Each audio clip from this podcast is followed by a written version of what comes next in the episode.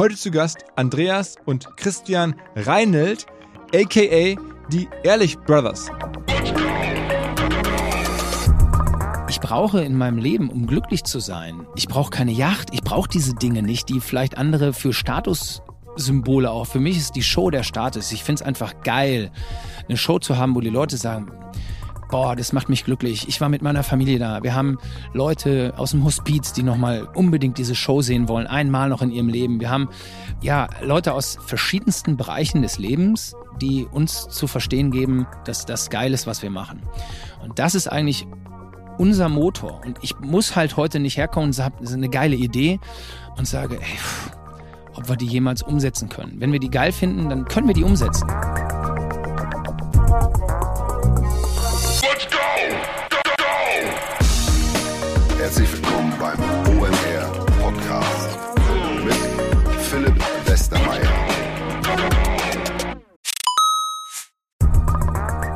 Ihr werdet euch wahrscheinlich fragen, warum unser Partner SalesViewer hier so oft im Podcast wirbt. Aber das ist relativ einfach zu erklären, denn wenn wir hier mittels Podcast Reichweite für SalesViewer erzeugen, dann besuchen natürlich auch hunderte von Menschen die Website von SalesViewer und SalesViewer kann dann mit dem eigenen Tool die Website-Besucher oder deren Firmen vor allen Dingen mit Klarnamen entschlüsseln. Also Podcast-Werbung führt zwangsläufig zu immer mehr Website-Besuchern und Website-Besucher lassen sich in Firmen Klarnamen von SalesViewer entschlüsseln und zu neuen B2B-Kunden machen. Und natürlich auch wir bei OMR sind sehr zufrieden mit SalesViewer, nicht nur als Kunde, sondern auch als Partner. Wir setzen deren Tool ebenfalls ein zur eigenen B2B-Lead-Generierung und entschlüsseln damit die Website-Besucher von OMR, OMR Reviews oder anderen Tochterfirmen. Man sieht einfach, wer eure Webseiten besucht hat und wofür sich potenzielle Kunden interessiert haben. Neben uns, also OMR, setzen aber auch noch deutlich größere Firmen wie Stepstone, Avato Systems, Sport5, Talon One oder die Vodafone-Tochter Grand Centrix bereits auf SalesViewer und generieren damit täglich neue B2B-Leads. SalesViewer ist bekanntlich auf unserem hauseigenen Software-Bewertungsportal OMR Reviews das bestbewertete Tool in gleich drei Kategorien und kann jederzeit kostenlos getestet werden. Wer also sehen möchte, wer auf der eigenen Website drauf war und diese Person dann am besten zu Kunden verwandeln möchte, der kann das alles kostenlos ausprobieren. salesviewer.com slash OMR. Zurück zum Podcast.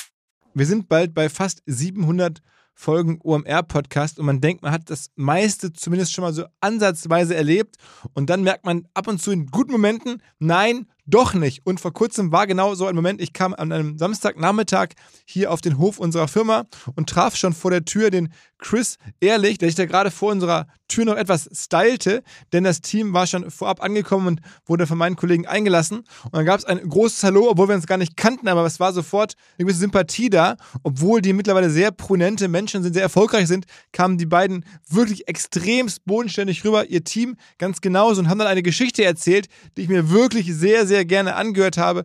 Einfach zwei Typen aus Bünde in der Nähe von Herford in Ostwestfalen, die sich im wahrsten Sinne des Wortes hochgezaubert haben und zwar angefangen wirklich klassisch mit dem Zauberkasten als Schüler, als Weihnachtsgeschenk und dann Schritt für Schritt Firmenveranstaltungen gemacht, dort regelmäßig Geschäftsführer oder Geschäftsführerinnen zersägt, bis hin heute in die ganz, ganz großen Hallen. An dem Abend dieses Samstags haben sie die Barclaycard Arena gespielt in Hamburg. Am nächsten Morgen um 11 Uhr, ich war dabei, haben sie die wieder gespielt, machen mittlerweile Hunderttausende von Tickets in ganz Europa, haben in Oberhausen das House of Magic, so eine Zauber-Event-Location für Kinder, haben den großen Traum, demnächst in die USA zu expandieren, dort Shows zu spielen. Es gibt verschiedene Anfragen offensichtlich, machen eine ganze Reihe von Kooperationen, wobei wir auch festgestellt haben, die naheliegendste Kooperation mit einem Haarspray-Partner, die gibt es doch gar nicht. Also wer Haarspray herstellt, die Ehrlich Brothers haben möchte, die sind open for business. Es war extrem unterhaltsam. Es ist eine Unternehmergeschichte im Entertainment-Bereich, wie sie im Buch steht, wie sie hoffentlich sehr viele Menschen motiviert. Es geht ihnen glaubwürdig wirklich nur am Rande um das Geld. Sie leben für die Kunst, haben sie mir erzählt und ich glaube ihnen das, obwohl sie natürlich sehr, sehr viele wirtschaftliche Entscheidungen treffen müssen. Als ich sie dann der Barclaycard getroffen habe, nochmal nach der Show Backstage, da standen da irgendwie 12, 13 riesige Sattelschlepper, mit denen sie durch die Gegend reisen. Eine riesige Bühne, ein riesiges Team ist es mittlerweile geworden. Einfach ein Business, was dahinter steckt. All das jetzt im Gespräch mit Chris und Andreas. Ehrlich, auf geht's! Moin. Moin Ja, erstmal. moin, Hi. schön hier zu sein. Tolle Anmoderation.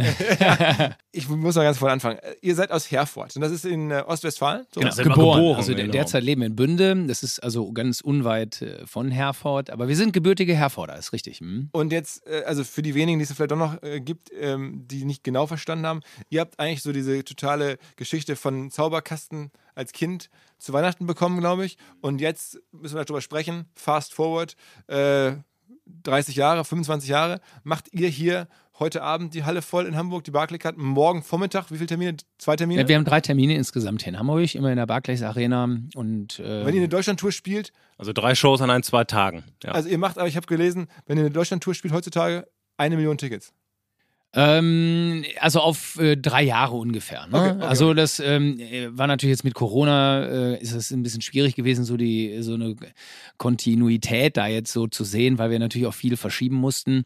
Aber ähm, ja, wir haben ungefähr so ja 400 400.000 Tickets oder Besucher pro Jahr pro Tour. Mit unserer Mhm. Tour Dream and Fly hatten wir jetzt gerade den eine Millionsten äh, Zuschauer. Jetzt insgesamt waren das noch äh, viel, viel mehr. Aber, Aber wie geht das los? Also ich meine, äh, offensichtlich habt ihr irgendwann Bock gehabt, als Kinder zu, beide zu zaubern, aber inspiriert durch Eltern oder durch was? Ja, angefangen hat er, also da war ich noch nicht mit da Genau, on board. Ging, ähm, ich war irgendwie acht Jahre alt und ich fand das halt irgendwie cool, habe mir einen Zauberkasten zu Weihnachten gewünscht. Und ähm, ja, ich, ich kann das jetzt ein bisschen, soll ich ein bisschen ausholen? Ja, gerne, ja. Also ich, ich war wirklich ähm, total angefixt, sodass ich äh, vier, fünf Tage vor Heiligabend ähm, laut Empfehlung meines Cousins einfach schon mal so ein bisschen auf die Suche gegangen bin, ähm, ob irgendwie in irgendwelchen Schränken vielleicht schon irgendwelche Weihnachtsgeschenke liegen, weil so mit acht wusste man das noch nicht so unbedingt, dass die Sachen vielleicht vorher schon woanders liegen. Ähm, und ich bin da tatsächlich fündig geworden und habe dann heimlich, äh, immer wenn die Eltern irgendwie bei den Nachbarn waren oder außer Haus, habe angefangen zu üben. Das waren dann so drei, vier Tricks, die ich dann einfach schon konnte, bis äh, dann der Heiligabend da war und ich den Zauberkasten auspacke, so tue, als würde ich den zum ersten Mal sehen. Und ich konnte dann aber schon drei Tricks sofort vorführen und das hat meine Eltern irritiert. Und äh, ich glaube, sie, äh, sie haben damals geglaubt, ich hätte irgendwelche Wunderkräfte oder so. So, ich packe ein Geschenk aus, wo man eigentlich so für jedes Kunststück üben muss und äh, kann das dann schon. Aber ähm, ich wollte damit einfach sagen, äh, ich, ich muss das einfach sehr geliebt haben. Und das ist dann einfach genauso weitergegangen. Also ich habe diesen Zauberkasten damals wirklich äh, gefressen, habe jedes Kunststück geübt. Und äh, irgendwann ging es dann nicht mehr weiter, weil so, dann hast du alles aus dem Zauberkasten äh, einmal gemacht. Ja, und dann kam der glückliche Umstand, dass unser, ähm, unser Papa äh, ein Tonstudio hatte. Und dann kam der ortsansässige Zauberkünstler damals mit seinem Sohn und er wollte zur äh, damaligen Rudi Carell Show. Und er wollte zum Playback quasi etwas eingesungen haben. So, dann haben die das in dem Tonstudio produziert. Ja, und dann fragt der Zauberkünstler sozusagen, äh, naja, was willst du dafür haben? Und dann sagt mein Vater nur, ja, ich habe hab meinen Sohn, der zaubert gerne, äh, kommt aber nicht weiter. Kannst du dem nicht mal was beibringen? Ja, und so war ich dann tatsächlich mehrfach bei äh, diesem Don Alfredo, so hieß der. Ähm, weiß ich so, fünfte, fünfte, sechste Klasse, erinnere ich mich noch dran. Naja, und dann ging das weiter und dann lag da irgendwie so, so ein Heft, Magische Welt. Ja, und dann war das die Fachzeitschrift, die ich dann abonniert hatte. Und dann habe ich irgendwann gesehen, Deutsche Jugendmeisterschaft, damals 1991, hier in Hamburg. Ähm, Also Jugendmeisterschaft im Zaubern.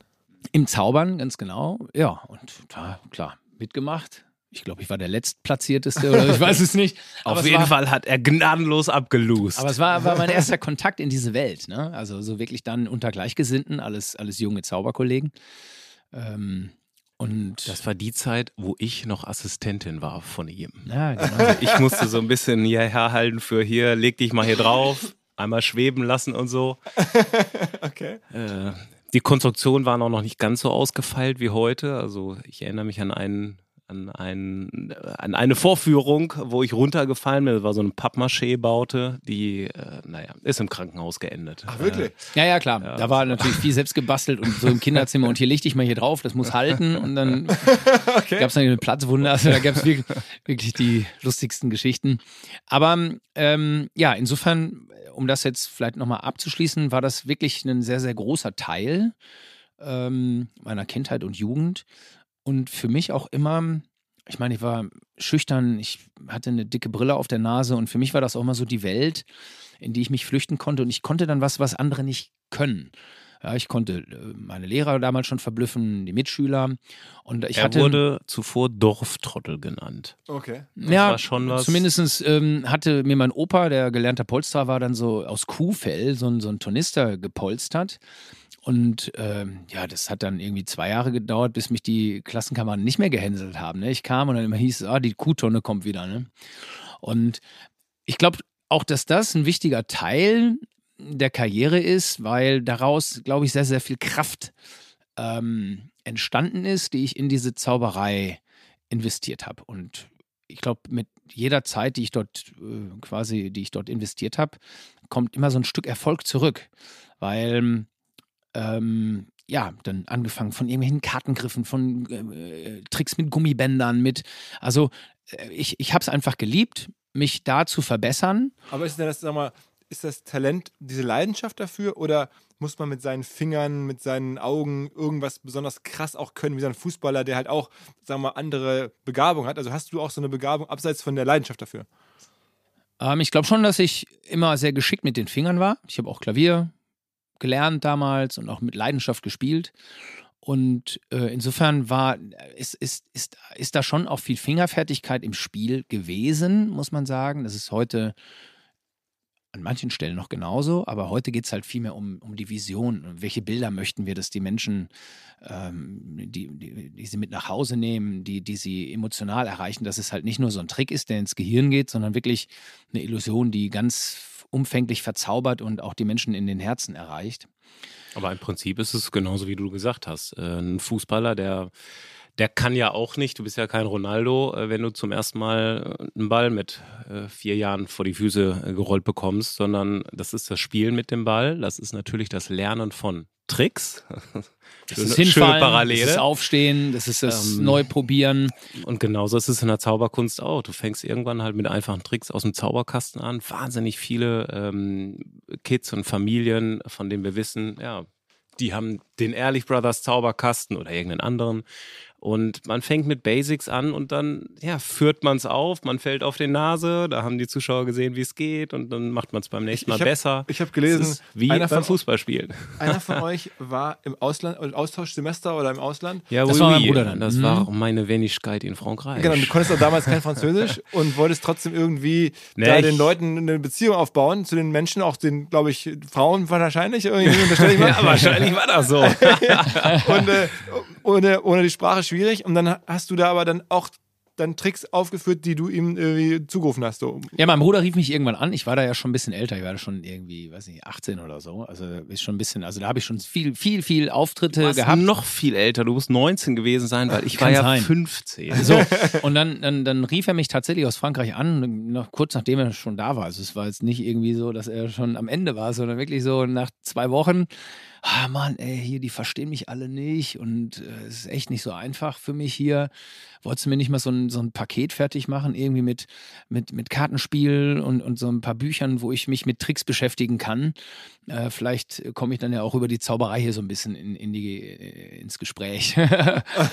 und äh, ich glaube, es hat geklappt. Also ich habe nie wieder was von ihm gehört in dem war- halben Jahr. Ich war 15, 16, habe natürlich, äh, ich fand Französisch irgendwie eine tolle Sprache.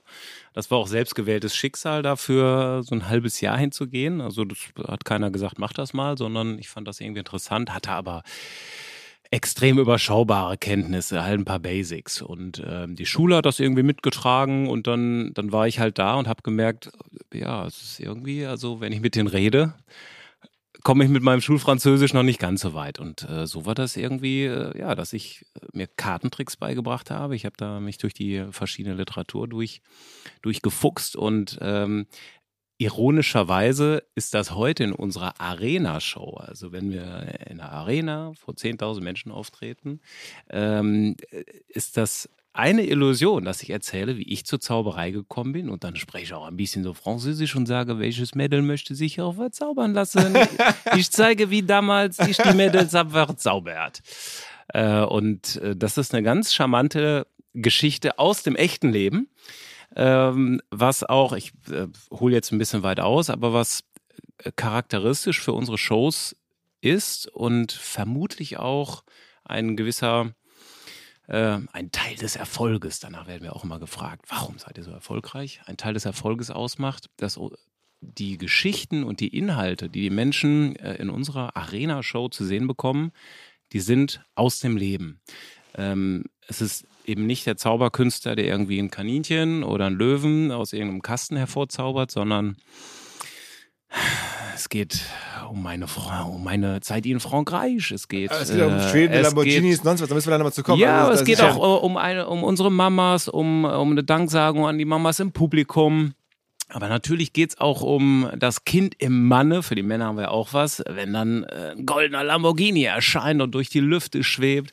Also es geht viel um, um Kindheitsträume, um, um, um Menschheitsträume. Habt ihr denn, lass noch einmal den Weg dahin ja. zu diesen Shows. Also ich meine, das ist ja eine Reise. Wie war das denn? Ähm, habt ihr ähm, nach der Schule und nach den Auslandssemestern noch irgendwas ähm, studiert oder eine Lehre gemacht oder so? Oder seid ihr dann, dann war dann schon klar, man kann damit von davon, kann davon leben?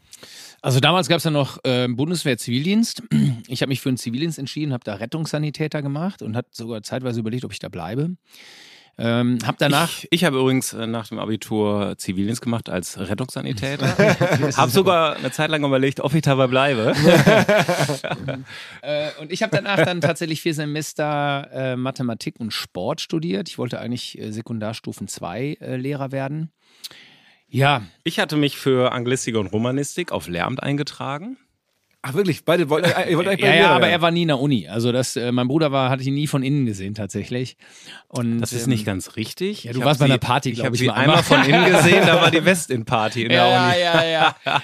naja, aber es war dann in, in, Bielefeld oder wo wart ihr dann? In Bielefeld, genau. Und bei mir war es einfach so, ich habe wirklich von Semester zu Semester gemerkt, boah, ich habe immer weniger Zeit fürs Studium, weil ich halt damals auch schon viele äh, Shows gemacht habe für, für die Industrie, für McDonalds, für Daimler, für Bayersdorf hier in Hamburg, für ach, für unzählige Unternehmen. Also Zaubershows, das heißt, ja, Zaubershows. Dich als Jugendlichen schon kennengelernt und dann gemerkt oder als, Ja, ich hatte halt mein, mein Business in, in der Jugend einfach aufgebaut, ja, äh, viele Agenturen, äh, heute äh, gibt es das ja gar nicht mehr so in dem Maße, weil es natürlich durch, durch die Digitalisierung ähm, kann sich ja jeder, jeder auch wirklich unfassbar gut selbst so ähm, einer unfassbar großen Allgemeinheit präsentieren. Das war damals einfach noch nicht so. Da musstest, brauchst du dann deine zwei, drei Agenturen, die dich dann, was weiß ich, bei der Pharmaindustrie dann eingesetzt haben oder halt, äh, ich meine, das B2B, das war ja damals auch immer schon Thema. Ja, und dann. Was hast du da bekommen für deinen Auftritt? Also, das ging los, ich würde mal sagen, ja, so mit 13, 14, 100 Mark. Okay. So, und dann ging das aber auch relativ schnell weiter nach oben, ne? weil dann äh, irgendwann, als ich den eigenen Führerschein habe, ich glaube, da hatte ich kaum Auftritt für unter irgendwie 800 Mark. Ja, also da, was, was für Tricks musst du da? Waren das dann auch noch diese, diese Kartentricks? Irgendwie, wir machen aus dem 20-Euro-Schein, 50-Euro-Schein? Mhm, auch. Mhm, aber meistens, äh, meistens war ich mit einer Show gebucht. Da war ich dann irgendwie 35 Minuten. Und dann hieß es so, wir haben jetzt irgendwie die 80, äh, 80 Professoren der Augenheilkunde und die wollen einfach jetzt einen geilen Abend. Kannst da irgendwas so ein bisschen was so speziell machen aufs Thema Auge oder so. Und da habe ich mir Gedanken gemacht. Ja, und dann gab es dann, wie gesagt, nachher mit Euro gingen die Gagen dann auch in den Bereich so 1200 Euro, 1500 Euro. Dafür, dass halt einfach da ein Entertainer da war, der ein bisschen auf die Thematik eingehen konnte und halt die Menschen so unterhalten hat, dass sie sich im besten Fall auch heute noch vielleicht dran erinnern. Okay. Das kann man tatsächlich ähm, so ein bisschen weiterspinnen. In den Folgejahren, ähm, so bis, bis 2012, hat sich das so entwickelt, dass wir so im Bereich ich glaube, man nennt es Storytelling, also einfach einen, einen, einen, roten Faden oder einen inhaltlichen Aufhänger überhaupt hat und eben auch nicht einfach nur irgendwie einen Kartentrick oder nicht einfach äh, irgendwie eine blaue Kugel rot zaubert, sondern ähm, wir haben den Unternehmen immer schon versucht, Mehrwert in unserer Show anzubieten. Ähm, zum Beispiel ähm, dass dann die, äh, das, das neue Produkt, was gelauncht werden sollte, haben wir erscheinen lassen oder schweben lassen oder äh, bei Berührung mit Wasser hat dieses Produkt, äh, hat das alles zu Eis verwandelt. Also wir haben schon versucht zu, zu verstehen, was ist so einem Unternehmen wichtig und haben daraus so eine magische Inszenierung. Und äh, das war dann aber erstellt. so, wir reden davon, da wart ihr so dann Anfang 20 in euren 20ern. Ja, äh, ähm, bis Anfang 30er würde ich eigentlich sagen, hat das, also wir haben in 2000, also es gab so, so ein paar Steps, die ähm, wirklich auch äh, rückblickend einfach total wichtig waren. Das war zum Beispiel ein Auftritt im Jahr 2000, mh, wo wir zum allerersten Mal wirklich gemeinsam auf der Bühne standen. Ja, ich meine, mein Bruder kam aus Frankreich damals zurück. So, und dann sagte er, ich, ich zauber jetzt auch. Und dann hatte ich natürlich auch Doppelanfragen und dann habe ich gesagt, passt mal auf, ich habe hier, ich kann euch meinen Bruder empfehlen. Der äh, ist noch nicht so gut wie ich, aber auch kostet nur die Hälfte. so und so Das ist war er dann, so. Und so ist er dann super schnell an wirklich äh, Heute bin ich doppelt Auftritte so gut gekommen. und kostet auch das Doppelte. ja, ähm, na, so ist er einfach dann, hat so ein bisschen von meiner Aufbauarbeit da profitiert. Und dann gab es so drei, vier Jahre, würde ich sagen, wo er wirklich viele Auftritte dann auch schon von mir bekommen hat und hat sich natürlich auch seinen eigenen Kundenstamm aufbauen können. Ja, und dann kam diese Anfrage rein, 2000, weiß ich noch genau, ähm, in Bielefeld äh, tatsächlich ein Unternehmen, was gesagt hat, wir, wir wollen äh, dreisprachig. Also Französisch, die hatten, die Englisch. hatten Mitarbeiter, Kunden aus, äh, Genau. aus England, aus Frankreich und Italien, glaube ich, noch. Irgendwie sowas. Ja, auf jeden Fall sollten wir eigentlich alles in Deutsch, weil es gab halt die Deutschen, die dann aber auch kein Französisch gesprochen haben. Es gab die Engländer, die dann aber auch äh, kein Deutsch gesprochen Und die haben. Franzosen sprechen ja schon mal gar nicht Englisch. genau. So, und ähm, dann haben wir uns, wie ich finde, auch echt ganz cool überlegt, wie wir es halt nicht immer nur so hintereinander übersetzen, sondern immer so die, die Bullet Points und das, das hat wirklich super funktioniert, hat wahnsinnig Spaß gemacht. Das war eigentlich das Wichtigste. Also wir sind, weiß ich noch, wir saßen stundenlang danach ja noch so äh, auf dieser äh, Location, wo wir dann äh, ein Bier nach dem nächsten und gesagt haben, ey, lass uns mehr zusammen machen und äh, das war doch echt mega, das hat so viel Spaß gemacht und wir können gemeinsam an Dingen arbeiten und äh, das ist ja als Künstler, wir haben auch ach, Udo Jürgens und wir haben so viele kennengelernt, die nach ihrer Performance dann wirklich ganz einsam in deren Garderobe waren, wo wir uns ja auch immer total glücklich schätzen konnten. Bei uns ging es immer sofort danach, oh, oh, das müssen wir verbessern. Und du hast immer so dieses Kreative direkt nach einer Show gehabt, was ich mir einfach total schwer vorstelle, wenn du wirklich alleine bist. Ne? Mal wieder ein Hinweis nach längerer Zeit auf Molly. Wer uns länger nicht gehört hat, Molly ist keine Person, sondern ein extrem erfolgreiches Fintech aus den Niederlanden.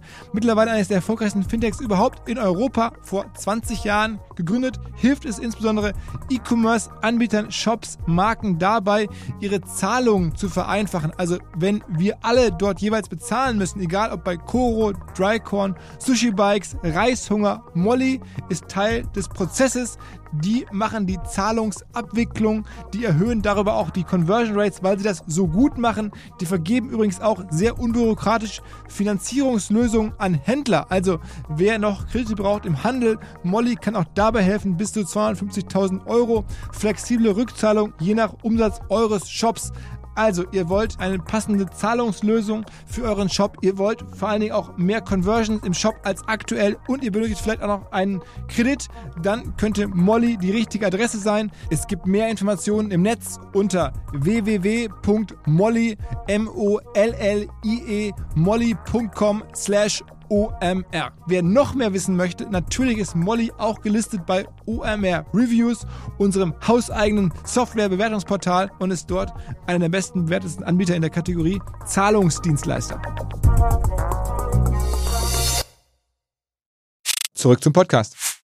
Aber das heißt, dann habt ihr sozusagen den, der erste wichtige Step äh, gefunden. Genau, zusammenzukommen. 2000, so, der erste Und was Auftritt war der gemeinsam. nächste? Der nächste war 2004, wo wir ähm, uns entschlossen haben, ab da treten wir wirklich nur noch gemeinsam auf.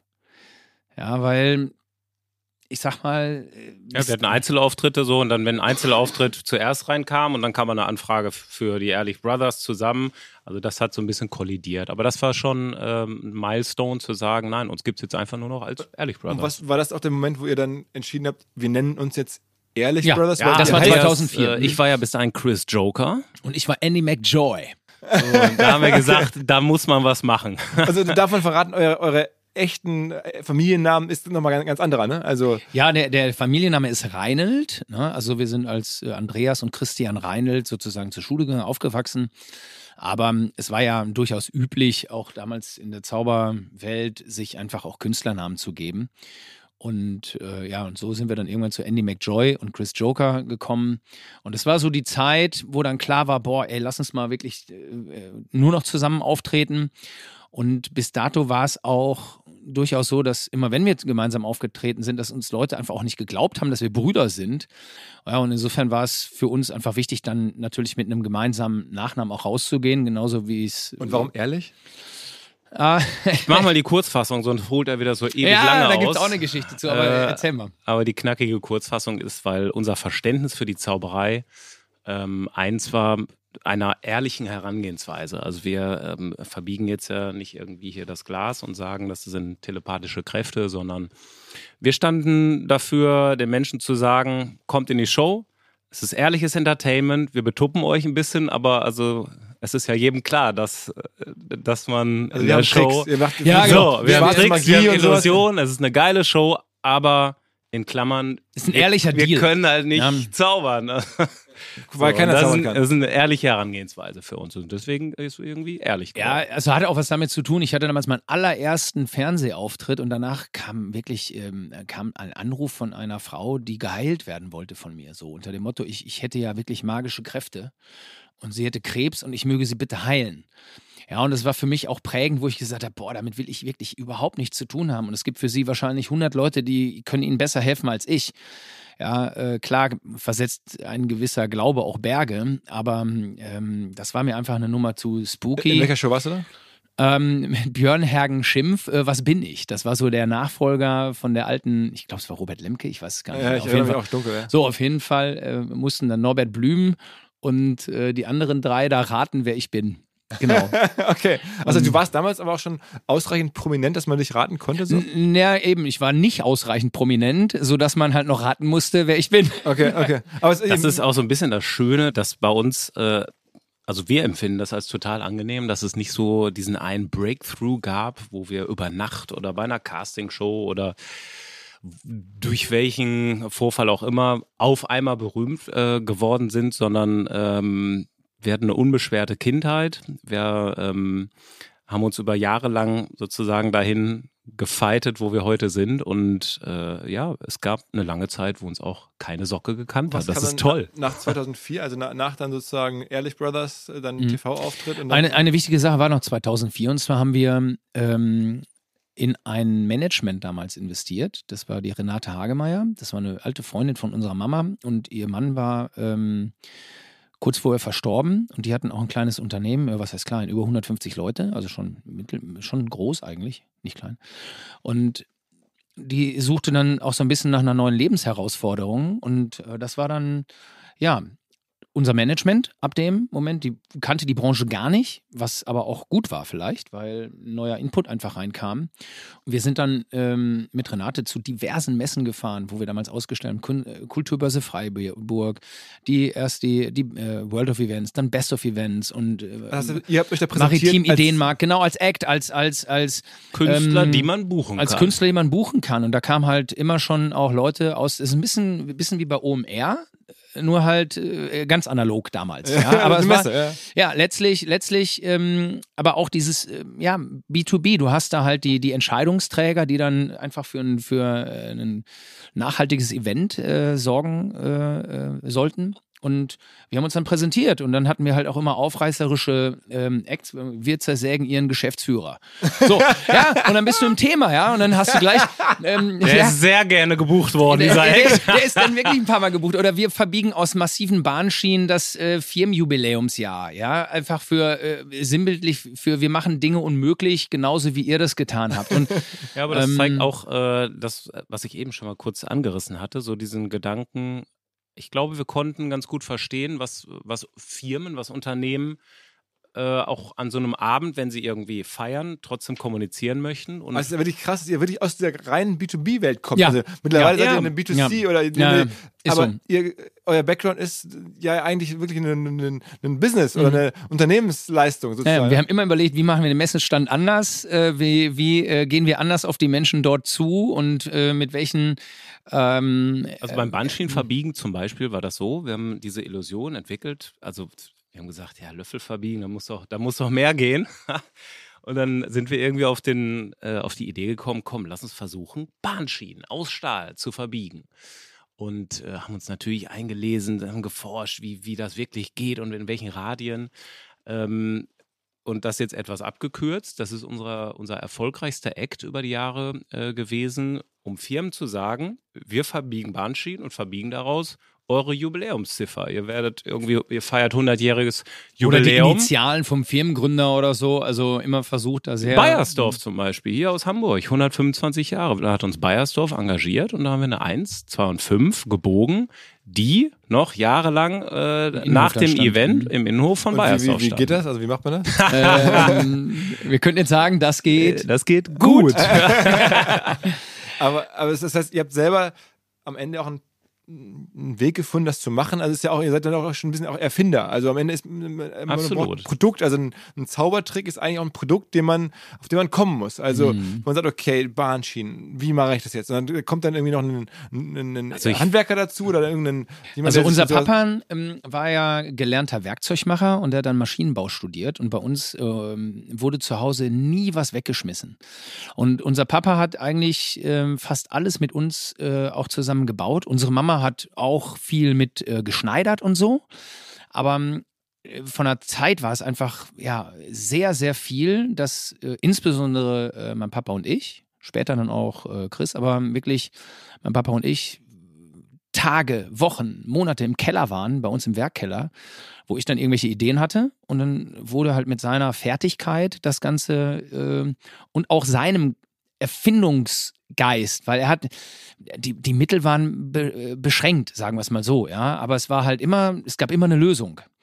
Und ähm, das hat äh, uns einfach sehr geprägt. Und unser Papa, der ist also bis, bis er verstorben ist, 2013, einfach auch unfassbar viel, viel noch mitgemacht. Ich weiß noch, wir, wir hatten mal einen Auftritt hier in Hamburg, ähm, in, in der Fischauktionshalle, glaube ich, heißt sie hier, ne? oder Fischhalle. Ja, ne? für, Da hat er noch nachts Und da hat er nachts hier noch geschweißt. geschweißt, weil äh, bei der Bahnschiene, da musste dann auch immer noch was geschweißt werden. Und dann. Ist ja ähm, echter Stahl. ist, und dann, dann, dann äh, hatten wir die Show hier beendet.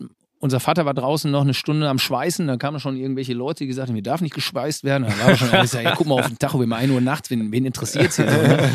so, und dann war das äh, fertig und dann ging es direkt nach Wiesbaden und wir hatten dann am nächsten Zur Morgen, Firma- Vormittag. Zur Firma Merck. Warum weiß ich das noch? Ja, das ist kann Jahre sein. her. Mhm. Und dann hatten wir da den nächsten Auftritt. Also äh, insofern. Da muss man wieder Bahnschienen verbiegen. ja, da mussten wir wieder Die Bahnschienen Menschen wollen immer nur Bahnschienen verbiegen sehen von uns. aber ähm, okay, das heißt, dieser Trick hat euch viel gebracht. Um deine Frage äh, noch, ähm, noch mehr mit Infos anzureichern oder vielleicht abstrahierter ähm, zu beantworten. 99 Prozent der Zauberer ähm, bleiben so in dem Kosmos, was es gibt, an Zaubertricks, an Kartentricks, an Trickprinzipien. Und wir hatten immer schon Lust, so über den Tellerrand hinauszuschauen. Also die Illusion Bahnschienen verbiegen ist ein ehrlich Original, gibt es kein zweites Mal auf der Welt. Ähm, wir lassen Orangenbäumchen auf der äh, Bühne entstehen, das wächst organisch. Ähm, das ist eine Illusion, die David Copperfield bei uns dann angefragt hat, der wollte die aufführen. Das heißt, angefragt, Der hat angerufen und hat gesagt, hier, ich guys, bin David Copperfield. I, I wanna Can, I- have can I this. purchase this trick? Ja. Genau. Und äh, habt ihr es dann verkauft?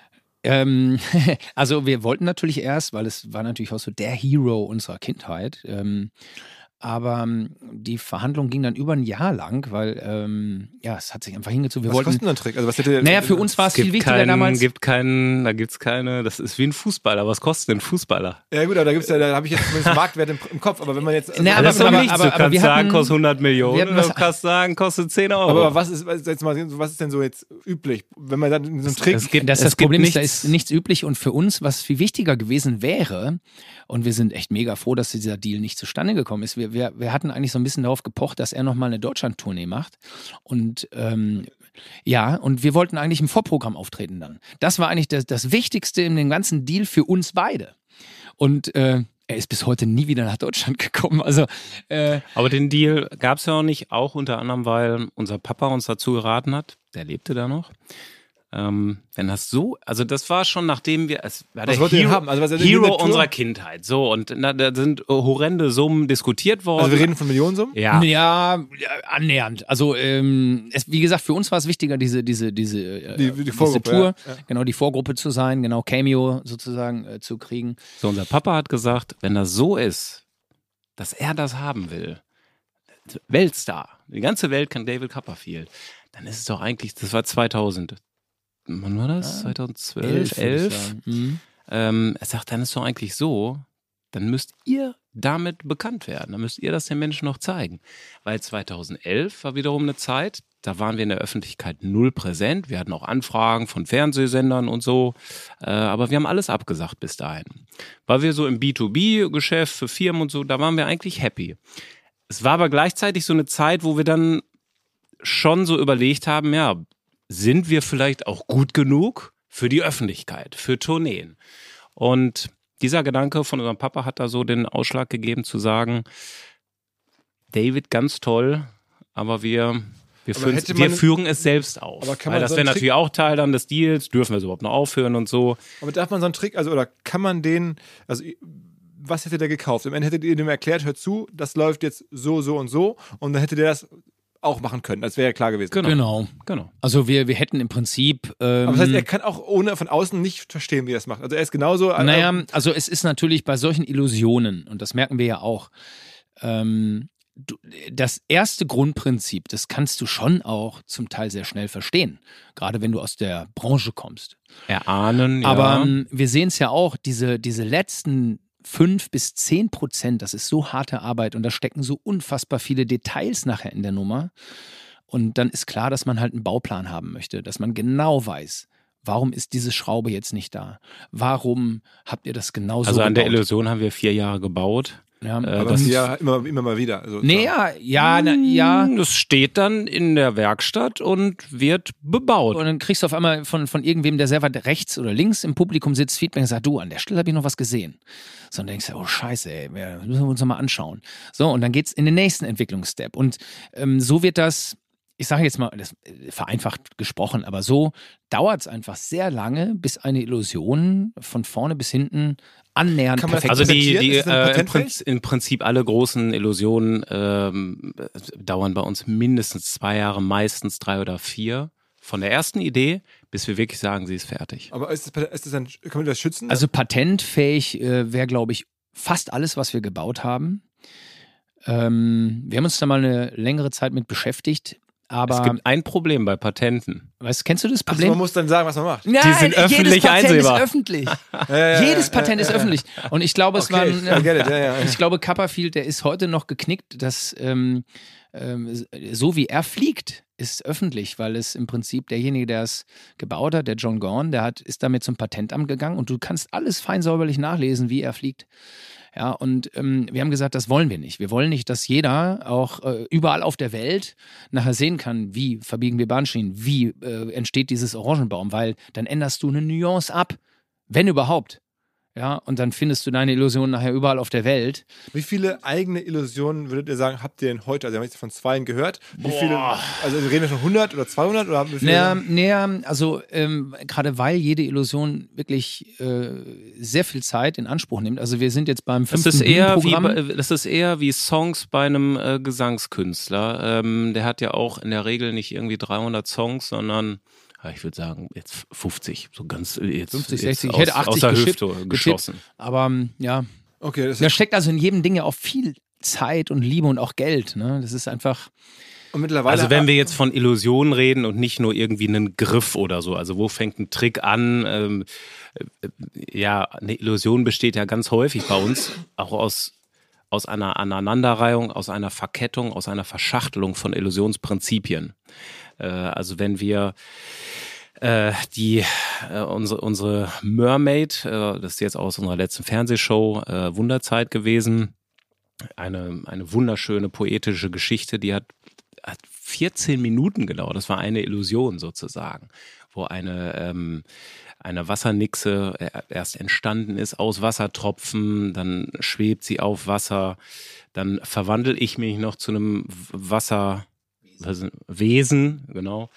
Ähm, so, das also das sind häufig Abfolgen, die, wie gesagt, nicht nur ein Effekt ist, irgendwie erscheinender Monster Truck, sondern ein ganzes Puzzle, was da. Und mittlerweile, Ja. wie viele Leute arbeiten bei euch, die sowas mit dann handwerklich und so möglich machen? Also wir haben ein ganz festes Team von äh, 40 Leuten und auf Tour mit ja, allen Leuten, die so mitziehen von A nach B, sind wir 120, glaube ich jetzt. Und das sind dann mittlerweile. nur diese 40 Leute im Kernteam sind dann aber auch Ja, Vollzeit. Bei Da uns- sind Ingenieure Ja. dabei, ähm, d- Leute, die Kommunikationswissenschaft studiert haben, alle, alle möglichen ähm, Genres sind da vertreten. auch viele weil, Quereinsteiger. Ja. Also eigentlich äh, haben wir es nie verstanden, warum dieses ähm, Querdenken so negativ behaftet äh, ist, weil bei uns war das immer positiv. Ja, wir haben ganz viele Leute aus ähm, den verschiedensten Branchen und wir haben das eigentlich bei uns in der Firma als sehr fruchtbar immer empfunden, wenn Leute ähm, ja dann auch als Quereinsteiger einfach Gedanken reingeworfen haben und gesagt haben, warum machen wir das nicht einfach so? Und wir sind, ey, was ist das für eine Idee? Ja, lass mal weiter verfolgen. Aber, aber sag mal, bevor wir jetzt Ja. also zu dem heute vielleicht kommen nochmal die letzten Steps, die jetzt so nötig sind. Wir waren jetzt ja gerade stehen geblieben. Ähm, äh, der Name, dann die Mhm. Tricks, dann die Idee, den Copperfield, das nicht zu verkaufen, das selber zu machen. Und dann habe ich verstanden, ihr wolltet eigentlich gar nicht aus dieser B2B-Welt raus. Und dann kam immer mehr Anfragen vom ja, wir haben uns Fernsehen. zumindest wohlgefühlt. Genau, aber habt dann gemerkt, Mhm. es könnte vielleicht doch der Weg sein, Ne, ne. jetzt auf die ganz großen Bühnen selber zu gehen. Na, wir hatten einen Auftritt bei uns um die Ecke in Bad Oeynhausen und das war genau dieser Zeitpunkt, wo es eigentlich klar war, dass wir Copperfield eine Absage erteilen. Und ich weiß noch, da hatten wir den, den, das erste Vorgespräch für, für das waren, glaube ich, eine, ich glaube, wir hatten drei Shows da in Bad Oeynhausen, ein Theater mit jeweils 400 Leuten oder so, also aus heutiger Sicht eigentlich klein. Ähm, und äh, ich erinnere mich noch genau an das Gespräch mit der Presse und dann äh, haben wir gesagt, nee, wir haben, aber Copperfield haben wir eine Absage erteilt. Und wir haben das so nebenbei erzählt. Und dann am nächsten Tag war das die Headline. Ehrlich Brothers erteilen Copperfield eine Absage. Und da haben wir gemerkt, Alter, ey, das hat ja viel mehr Wumms, als hätten wir gesagt, er will's kaufen. Weil dadurch, dass, also da haben wir zum ersten Mal gesehen, wie PR auch so funktionieren kann, wenn du, wenn du vielleicht ähm, das ein ganz bisschen anders machst, als man es erwarten würde. Erwarten wird man ja, die haben äh, angefragt, die haben äh, verhandelt und er hat jetzt einen Deal. Ja. Und äh, damit war dann auf einmal, dann rief die Bildzeitung an und dann, äh, wie ist das wirklich wahr? Ihr habt dem eine Absage erteilt und so und ähm, dann war auf einmal waren diese drei Shows dann ausverkauft. Ne? Und äh, das war für uns so ein, so ein Momentum, wo wir gesagt haben, ich glaube, ähm, und die kamen dann halt auch gut an, diese Shows, war wirklich, war, war Aber Wie war solide. denn der Sprung von 400 Leuten in Bad Oeynhausen auf jetzt irgendwie, wir machen bei Hamburg die Barclaycard Arena wie heute dreimal voll und da sind dann irgendwie ein paar tausend Leute drin. Eine Sache möchte ich noch ergänzen. Ähm, auch in den zwei, drei Jahren davor, äh, es gab immer Anfragen, äh, auch vom Fernsehen. Ich weiß, wir sollten damals bei der Uri Geller Show teilnehmen, ähm, erst im ersten Jahr, dann in der nächsten Staffel, wo wir immer Nein gesagt haben, weil wir aber auch, also dieser Sprung in die Öffentlichkeit war für uns keine Utopie. Wir haben uns aber zum einen wohlgefühlt und zum anderen auch vielleicht noch nicht ganz bereit, weil wir gesagt haben, okay, wenn wir jetzt rausgehen damit wirklich in die Öffentlichkeit, dann war uns klar, so, du bist in der Einsendung, in der nächsten Sendung, das wussten wir im Vorfeld, wird dann aber gesagt, wir möchten aber was anderes. Äh, RTL, äh, wir möchten aber was anderes als Sat 1 äh, und auf ZDF, wir möchten aber was anderes als die. Das heißt, uns war klar, wir brauchen hinten raus einen langen Atem. Gleichzeitig war uns aber auch bewusst, wir arbeiten Jahre an, an ein, zwei Illusionen. Zum Teil parallel. Wir machen in zehn Jahren nicht nur zwei oder drei Illusionen.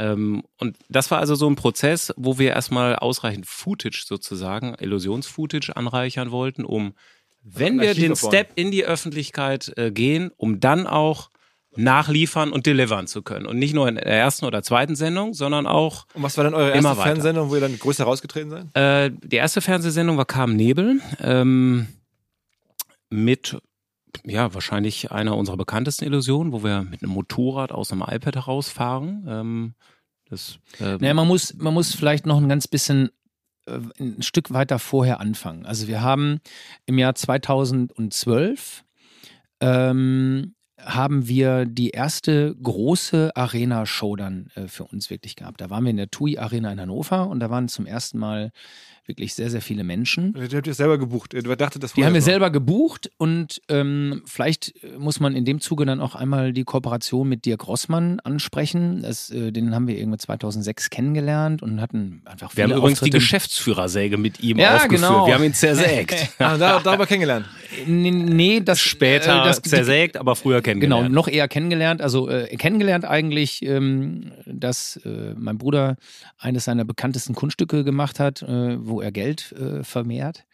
Und ähm, er dann Dirk Rossmanns Schein ähm, äh, vermehrt hat, ihm das zurückgeben wollte und er sagt, nein, nein, nein, nein, nimm das als Trinkgeld, nimm das als Der Trinkgeld. war, der war im Publikum, oder Das war was? 2005, das war auf seiner, äh, ich glaube, es war eine Weihnachtsfeier. Das war die Weihnachtsfeier äh, für Genau. die Mitarbeiter. Genau, für die Hannover. Mitarbeiter im Kuppelsaal Hannover.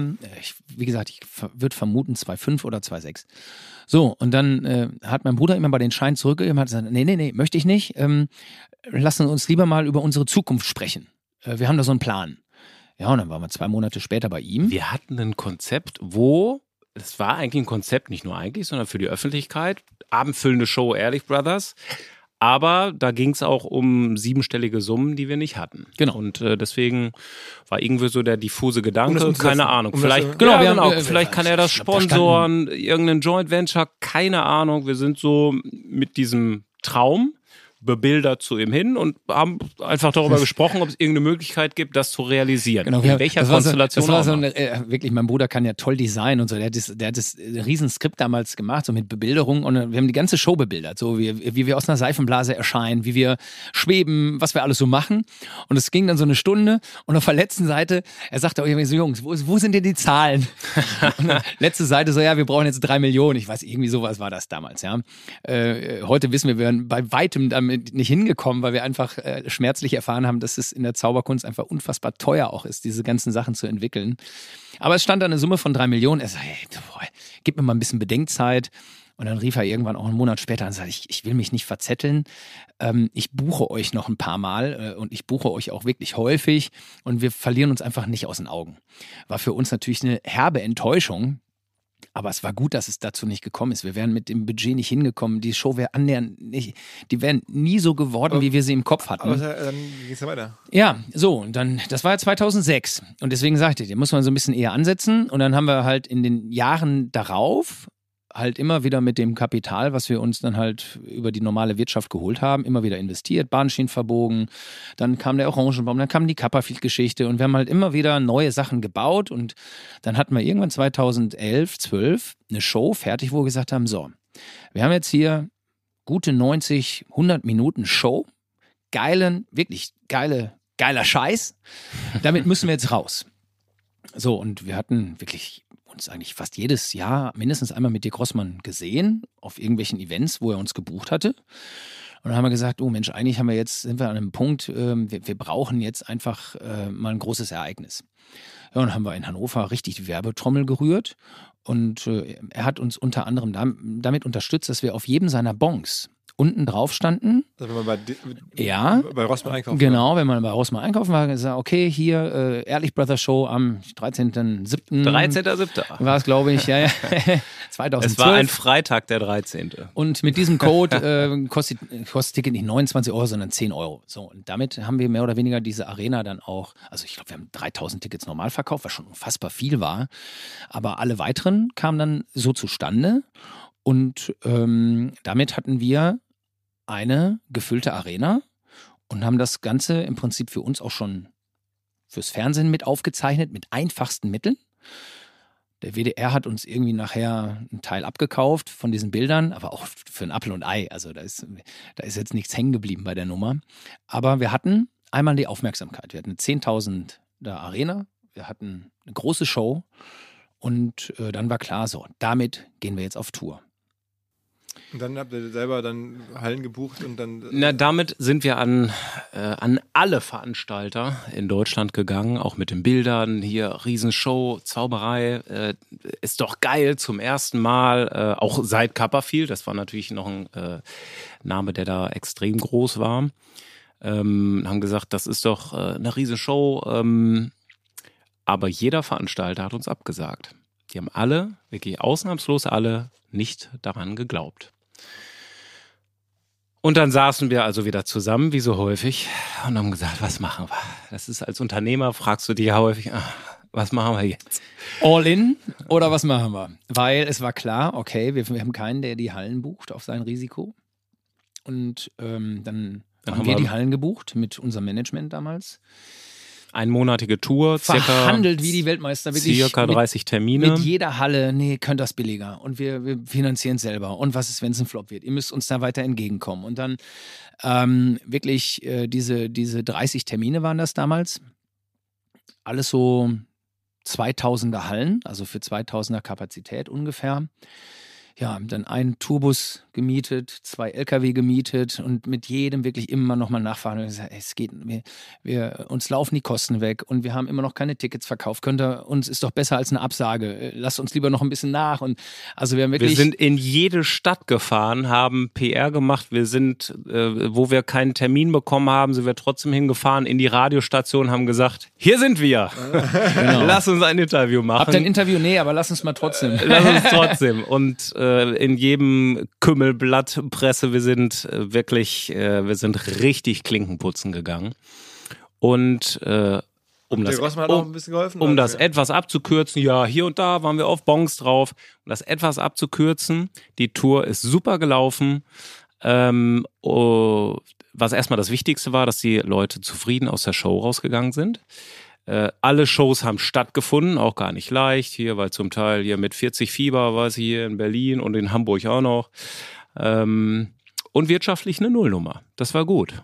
Also schwarze Null. Schwarze ja, Null. Das war ein großer, danach das war insofern ein Riesenerfolg für uns, weil die Monate davor absoluter Psychoterror waren, ähm, weil auf Tournee, wenn man Arenen bucht, du buchst die LKW ein, Nightliner, du buchst, buchst Personal für, für einen Monat. Also Da wir ist- waren ungefähr mit einer Million Da ist, Euro da ist, investiert. ein, da ist eines klar, die Kosten. Kosten, Kosten, Kosten. Und ähm, ich weiß, wir haben mehr als einmal konkret darüber gesprochen, blasen wir alles ab, weil das Ganze aus dem Ruder läuft. Ähm, und das stand wirklich mehrfach auf der Kippe. Und wir sind heute natürlich unfassbar War glücklich. diese Tour euer Äh, Durchbruch? Also war das sozusagen der, Ne, das, das Wichtigste war, die Leute sind nach Hause gegangen, waren zufrieden. Und es war in vielerlei Hinsicht für uns ein Durchbruch ist schwierig, äh, aber ein, ein Meilenstein, weil wir nach dieser Tour hatten wir zwei Veranstalter, die dann gesagt haben, oh, hier Zauberei funktioniert ja, wir würden euch gern veranstalten. So, und dann kam dieser Zeitpunkt, wo wir äh, eine neue Illusion entwickelt hatten. Und das war äh, die Illusion, wo das Motorrad aus dem iPad herausfährt. Und das ist eigentlich vielleicht auch der nächste total wichtige Meilenstein in, unserer, in, unserem künstlerischen Schaffen gewesen.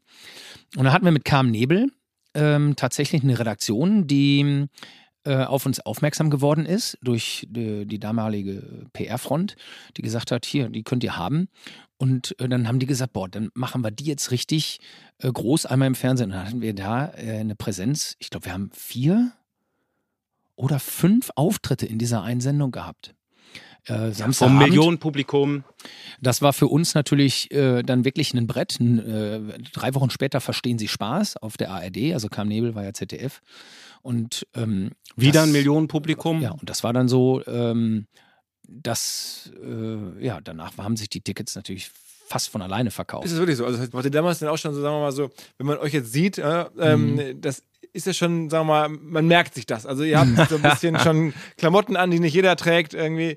Ähm, das war schon damals euer Ding. Oder war das, ist das also bewusst Es auch, hat sich oder? noch entwickelt, glaube ich. Also es war da auch noch in den Anfängen, aber ja, es war zumindest schon Thema. Da zeigt sich zumindest so ein bisschen ähm, eine meiner Lieben oder Vorlieben. Äh, Ich habe immer schon gern gezeichnet. Äh, meine Schulhefte damals, da war nicht alles richtig, was da drin stand, aber die Zeichnungen, Aber die da drin bebildert. sahen, äh, es waren bebildert und ähm, äh, ich war in der Kunstschule während der Schule, habe da ja einfach so ein bisschen äh, die Basics und auch die fortgeschrittenen Basics äh, gelernt. Also ich habe mich auch eine Zeit lang dafür interessiert, Grafikdesign Das zu sind schon studieren. eigene Entwürfe, die ihr tragt. Ja, von meinem Bruder. Also mein Bruder macht Ja, da und- wirklich, äh, also ich bin ein Produkt meines Bruders, wenn man so will. Op- optisch, Optisch ja. bin ich ein Produkt meines Aber, Bruders. aber man könnte auch meinen, ihr habt irgendwie einen Deal mit Philipp Plein oder so.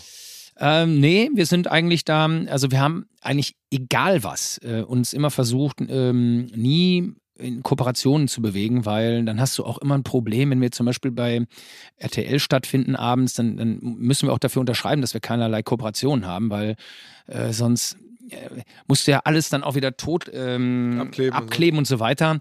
Und für uns war es einfach wichtig, in jeder Entscheidung auch frei zu sein. Also, weil natürlich, wenn du eine Kooperation hast, dann, dann erwartet ja der Kooperationspartner auch. Dann will, also Plein ist eine geile Marke, äh, aber dann will Plein wahrscheinlich nicht, dass ich eine Balmain-Hose damit kombiniere.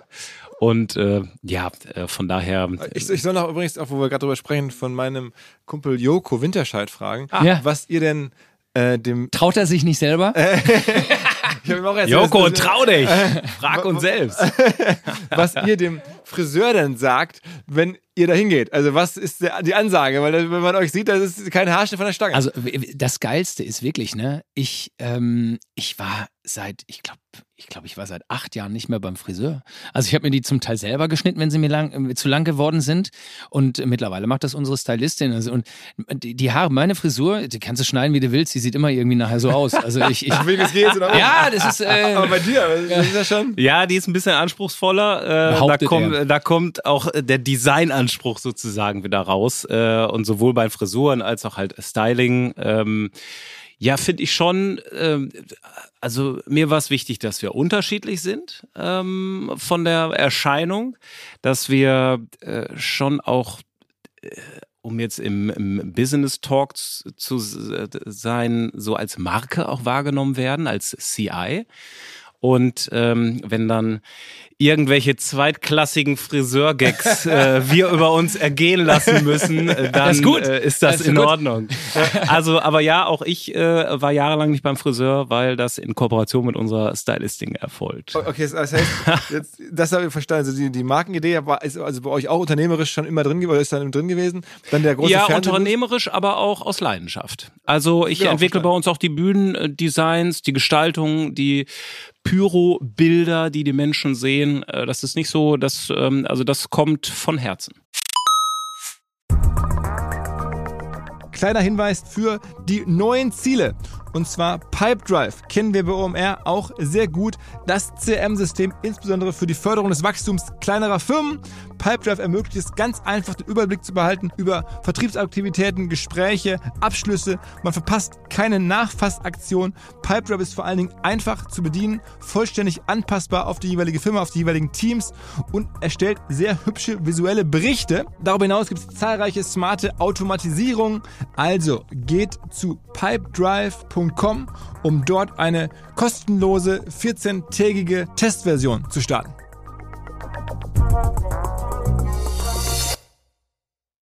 Zurück zum Podcast.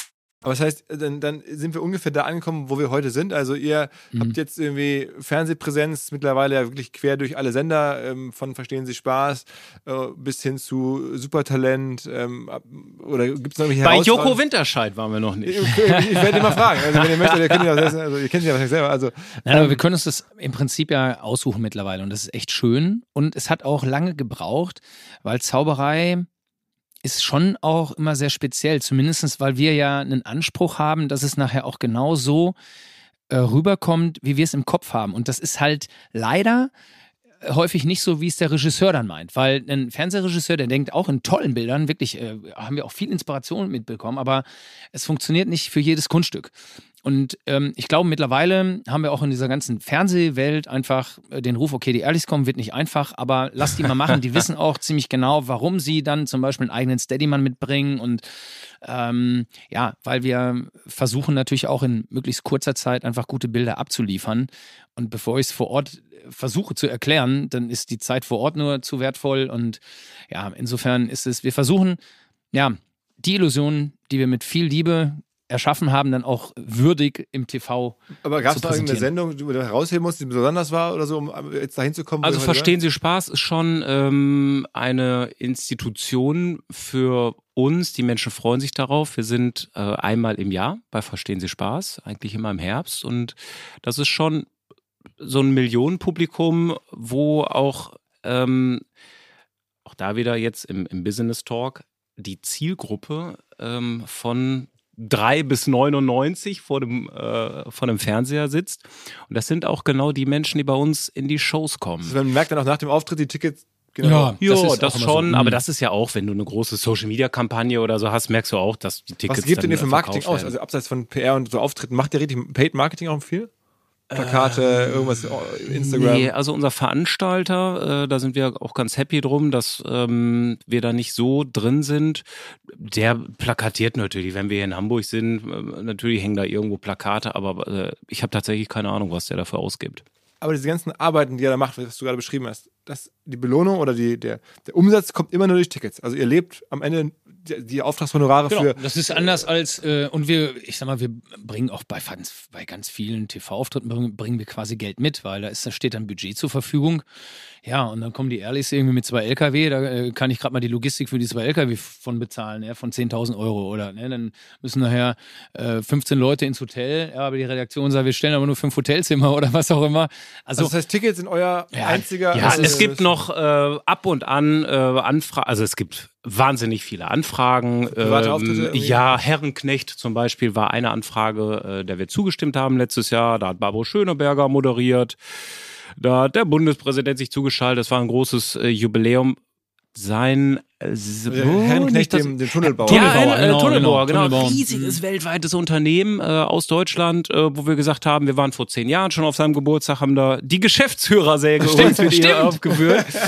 das, ähm, ja, und der hat wieder angefragt, hat gesagt, vor zehn Jahren, das waren einmalige, die Re Leute reden heute noch davon, äh, könnt ihr noch mal auf meinem Geburtstag, wäre ein großer Wunsch und ähm, wenn wir irgendwie sowas toll und charming finden, dann, dann machen wir das, aber unser Hauptbusiness ähm, ist, ist die große einmalige Show, den Momenten in einer Arena äh, unvergessliche Momente zu bieten. Äh, Sag mal, da kann man sich jetzt ja. Man muss ja auch, man muss sich auch eins sagen, das ist ja wirklich auch ein Traum, ja, dass die Leute, die zu uns in die Shows kommen, ja, ähm, so viel Geld dafür ausgeben, ja, ich sag mal, in PK1, weiß nicht, 100, 110 Euro oder so. Also Preisklasse. Jeder kommt ja freiwillig, ja, und wenn sich der Vorhang hebt, äh, die Leute kommen alle, um uns, um unsere Show zu sehen. Und das ist für uns natürlich nochmal eine ganz andere Bestätigung, als wenn wir jetzt für eine Firma auftreten, wo quasi ein Entscheidungsträger nachher sagt, ja, die möchte ich haben. Ja, jeder, jeder von diesen 10.000 Menschen hat die Entscheidung gefällt, ich möchte dahin. Und das ist, das ist natürlich was, das ist für uns einfach ähm, Lebenstraum. Also, Und von der, von der Auslastung her ist es auch so, wir sind ein halbes Jahr auf Tour. Von, äh, es fängt immer am Tag nach Weihnachten an, also äh, Ende Dezember bis, eigentlich bis Juni. So, und wenn du ein halbes Jahr auf Tour warst, ähm, jedes, fast jedes Wochenende, meistens noch ein Freitag dazu, ähm, Häufig machen wir auch zwei Shows auch noch an einem Tag. Also es ist auch, äh, äh, das ist auch sportiv. Äh, also am Montag bist du, weißt du wirklich, was du die letzten Also drei Tage gemacht hast? Ja, genau. Ähm, dann bleibt noch ein halbes Jahr, wo Andreas mit Family natürlich auch mal Urlaub machen muss und so. Ähm, Muss. ja, nein, das macht ja auch, äh, also ist ja wirklich so. Äh, aber dieses erste halbe Jahr ist halt wirklich sehr ehrlich gewidmet. Also da ist halt weniger Familienleben bei Andreas äh, als im, im zweiten Halbjahr. Sag mal, So, und äh, das zweite Halbjahr, das brauchen wir um neue, da bauen wir halt dann schwerpunktmäßig neue Illusionen. Da sind wir natürlich vermehrt dann auch im Fernsehen äh, unterwegs, weil wir den Kopf da eher für haben. Äh, jetzt darüber hinaus noch irgendwie 20 äh, Auftritte B2B zu machen für ähm, und wenn es die schönsten, also wir picken uns eine Handvoll raus Aber pro Jahr, aber da nochmal so- Ja. 50 Shows. Den Zauberkasten. Ist das, hat das, also Genau. den, ehrlich Zauberkasten, das macht er wahrscheinlich mit dem Spielerunternehmen zusammen oder so? Ja, ja, also ich sag mal so, der erste Zauberkasten, ich weiß gar nicht, wann das war, ich würde sagen 2016, 2017. Äh, die ersten äh, drei Zauberkästen, die gleichzeitig damals auf den Markt gekommen sind, war einfach ein riesen äh, Leidenschaftsprojekt, weil wir angefangen sind ja auch bei uns unsere Karriere mit dem Zauberkasten und wir fanden es halt immer schon doof, dass ganz viele Zauberkästen einfach eine grottenschlechte Anleitung haben. Ja, und wir gesagt haben, pass mal auf, wir machen, wir sind jetzt und die auch ersten. einen zu großen äh, Fokus legen auf Quantität. Tausend Tricks. Äh, drauf geschissen. Äh, ein Kind braucht nicht tausend Tricks, das braucht eine Handvoll Tricks, mit denen es überhaupt was anfangen kann. Genau. Und nicht irgendwelche schlecht übersetzten, halbenglischen äh, Anleitungen, mit denen ein Kind halt Genau, nichts uns, anfangen für uns kann. war einfach klar, okay, wenn wir unsere äh, Gesichter da draufdrucken, dann muss das einfach äh, gut aufbereitet sein, weil äh, die Leute erwarten dann einfach auch eine gewisse Qualität. Und ähm, unsere Idee war einfach zu sagen, okay, jedes Kunststück, was wir dort ähm, präsentieren, das äh, bereiten wir didaktisch nicht nur sehr aufwendig in einem Buch auf mit besten Fotos, mit herausgestellten Zeichnungen, wo du genau erkennst, wie, wie das Seil verläuft, sondern wir machen zu jedem Kunststück eine ausführliche Anleitung per Video. Das heißt, äh, die Kids können sich jedes Kunststück in Ruhe anschauen, sehen genau auch noch wie ein paar wir Tipps, es vorführen. wie wir es vorführen und wie wir es halt auch erklären. Aber ist der Kasten ein Business für euch? Also ein Kasten oder ist es auch eher nur auch Branding? Also Nö, ist auch ein bisschen. Da ist natürlich jetzt ein Business draus geworden. Ich weiß nicht mal genau. Ich glaube, wir haben sieben, wir haben auch zu jedem Advent bringen wir dann Adventskalender raus, ja, und die laufen richtig gut. Also das ist äh, äh, fast, also die es gibt laufen 24 Tricks dann. Besser, genau, äh, die in laufen besser als der 24 normale Tagen. Kasten, weil, Ja. du, weil die Leute schenken sich unfassbar gerne anscheinend Adventskalender mit 24 Tricks dann drin, ähm, weil das natürlich auch gerade für Kinder dann einfach ein toller Renner ist. Die Kids können jeden Tag üben. Ähm, Aber am Ende lass mal kurz auf schätzen. Das Ja. heißt, ihr habt jetzt eine Firma mit irgendwie, ihr verkauft im Jahr so 600.000 Tickets. Ähm, dann der durchschnittliche Ticketpreis ist, weiß ich nicht, 60, 70 Euro, hätte ich jetzt gesagt, so. Also wir reden schon von einem Unternehmen, das ihr mittlerweile habt mit 30 Millionen Umsatz, sowas? ja, 30 Millionen sind es nicht. Nein, das schaffen wir nicht. Okay. Das heißt, das ganze, die Zauberei ist jetzt noch nicht das Multi-Multi-Millionen-Business, wo ihr am Jahresende sagt, okay, es sind wieder 10 Millionen übrig geblieben. Ähm, das ist Das war aber auch nie unser Ziel. Also ich sag Aber mal, könnte das, doch sein. Ich meine, das, das könnte man vielleicht auch so hindrehen, ja, wenn wir jetzt zum Beispiel sagen würden, so pass auf, ähm, lass uns mal jetzt nur noch Kohle verdienen, dann würden wir, glaube ich, wir, wir bräuchten ja gar nicht diese Investments, die wir jetzt tätigen. Also ähm, die, es kommen so viele Leute auch zum ersten Mal immer noch in unsere Shows. Ja, wir, wir fragen zum Teil und es ist äh, wirklich erstaunlich, wie viele äh, sich melden, wenn wir sagen, wir sind zum ersten Mal in so einer Ehrlich-Show. Ja, da gehen irgendwie 95 Prozent der, der Finger hoch. Das heißt, es spricht sich einfach rum, die Leute empfehlen es weiter und ich glaube, wir könnten mit der Show, die wir jetzt haben, auch wahrscheinlich noch zehn Jahre auf Tour Ja, sein. wir könnten wesentlich mehr Geld verdienen, wenn wir keine neuen Illusionen bauen. Nur wenn wir das in der Tasche behalten. Aber wir hauen, äh, wir hauen wirklich die Kohle auf den Kopf äh, für die geilsten Illusionen der Welt. Also wir kriegen Anfragen aus der ganzen Welt, könnt ihr für uns bauen. Wer ist denn Ähm, gerade in der weltweiten Magier-Szene groß? Also ist Copperfield noch die Nummer eins? Ist der noch der, so der, der, der, der, der Naja, wenn du fragst vom Vermögen, was er hat, wahrscheinlich ist er das. Ich, keine Ahnung, ich, ich kenne seine Bilanzen nicht, aber der ähm, hat natürlich unfassbar viele Live-Performances in seinem Leben gemacht. und er tritt ähm, auch noch in Las Vegas auf. also fast, was- fast jeden Tag. Was, was uns jeden Tag noch. Ja. Was, was uns halt äh, viel wichtiger ist, also ich glaube, es gibt ja so eine Schwelle, ähm, wo du, äh, und die, die haben wir überschritten, wo du sehr, sehr glücklich bist, weil du ein bisschen Geld hast. Ja, wir kommen aus einer Phase. Zumindest weil du keine finanziellen So, Ängste hast. wir kommen aus einer ja. Phase, die ersten Touren, wir haben Kredite aufgenommen, wir hatten, ich habe mit, mit ähm, äh, dann, mussten wir noch, äh, ich weiß noch, ich weiß noch genau, vor der allerersten Tour rief mich meine Frau an, äh, waren wir in Berlin äh, für Mieten, Kaufen und Wohnen, äh, war wir da, das war der einzige PR-Auftritt. So haben wir hatten. angefangen im So, und dann Fernsehen. rief sie an und sagte, ähm, ähm, ich muss jetzt die nächsten 200.000 Euro überweisen. Ich, äh, ich, es ist nichts mehr drauf auf dem Konto. Was, was soll ich tun? So, ich sage, okay, dann spreche ich jetzt nochmal mit einem Unternehmer bei uns aus der Gegend, ob er uns Geld gibt. So, das hat er dann auch getan. Das war Paul Gauselmann, kann man auch in dem Zuge ruhig erwähnen. Spielautomaten. ne? Äh, Spielautomaten, genau, der wohnt äh, so überm Berg bei uns und der hat uns auch zigmal engagiert. So, aber Aber da, wir geben auch immer, also Auch mit, da- mit verzinst und ja. schön Und zurückzahlen auch, auch, auch. da ne? immer, du bürgst mit deinem ganzen Privaten. Ja, also es war immer so, du, du haftest äh, für jedes Geld, was du bekommst, mit allem, was du privat hattest. Und wir hatten damals ja auch schon Hauskredit und äh, ich, ich, wie gesagt, immer all in. Immer all in. So, und ich wollte eigentlich, eigentlich nur sagen, ähm, ich glaube, jeder, der einigermaßen erfolgreich unterwegs ist, der weiß, es gibt so diesen, diesen Momentum, wo du dann, oh man, das war bei uns 2014, 15, da war irgendwann klar, okay, boah, ich, ich will das einfach nicht mehr. Ich will nicht mehr äh, diese, diese, äh, Das Risiko. die, dieses äh, Risiko mit All-In haben. Aber ihr macht das gefühlt, Und- macht das jetzt wieder. Ihr geht es ja international, also ja, versucht ihr gerade. aber, aber es ist, es ist äh, heute einfach so, dass da natürlich ein Background da ist und das ist, glaube ich, das bisschen, was du brauchst, wo du sagst, okay, das Haus ist bezahlt, äh, ich habe in der Firma. Die Firmenimmobilien wir haben- sind die bezahlt. Firmenimmobilien also wir haben keine. Kredite. Und wir haben ist, äh, jede Illusion Sache, ne? bezahlt und ich habe einfach keine, ich habe keine Schuld. So, und das genießen wir sehr. Aber ich brauche in meinem Leben, um glücklich zu sein, ähm, ich brauche keine Yacht, ich brauche ich brauch diese Dinge nicht, die vielleicht andere für Statussymbole auch. Für mich ist die Show der Status. Ich finde es einfach geil, eine Show zu haben, wo die Leute sagen, boah, das macht mich glücklich. Ich war mit meiner Familie da. Wir haben Leute aus dem Hospiz, die nochmal unbedingt diese Show sehen wollen, einmal noch in ihrem Leben. Wir haben ähm, ähm, ja Leute aus, aus verschiedensten Bereichen des Lebens, die uns zu verstehen geben, dass das geil ist, was wir machen. Und das ist eigentlich unser Motor. Und ich, ich muss halt heute nicht herkommen und habe eine geile Idee und sage, ey, pff, ob wir die jemals umsetzen können. Wenn wir die geil finden, dann können wir die umsetzen. Ja, und Also so eine Idee, äh, die klingt jetzt, Idee klingt zu klein, aber äh, also wenn die Idee zur Illusion wird und irgendwann wirklich fertig ist, es ist keine Seltenheit, dass eine Illusion am Ende des Tages eine, zwei und manchmal drei Millionen Euro kostet. Rein von dem, was Ingenieurskosten, Entwicklungskosten, Prototypenbau. da macht sich auch ähm, keiner einen Kopf.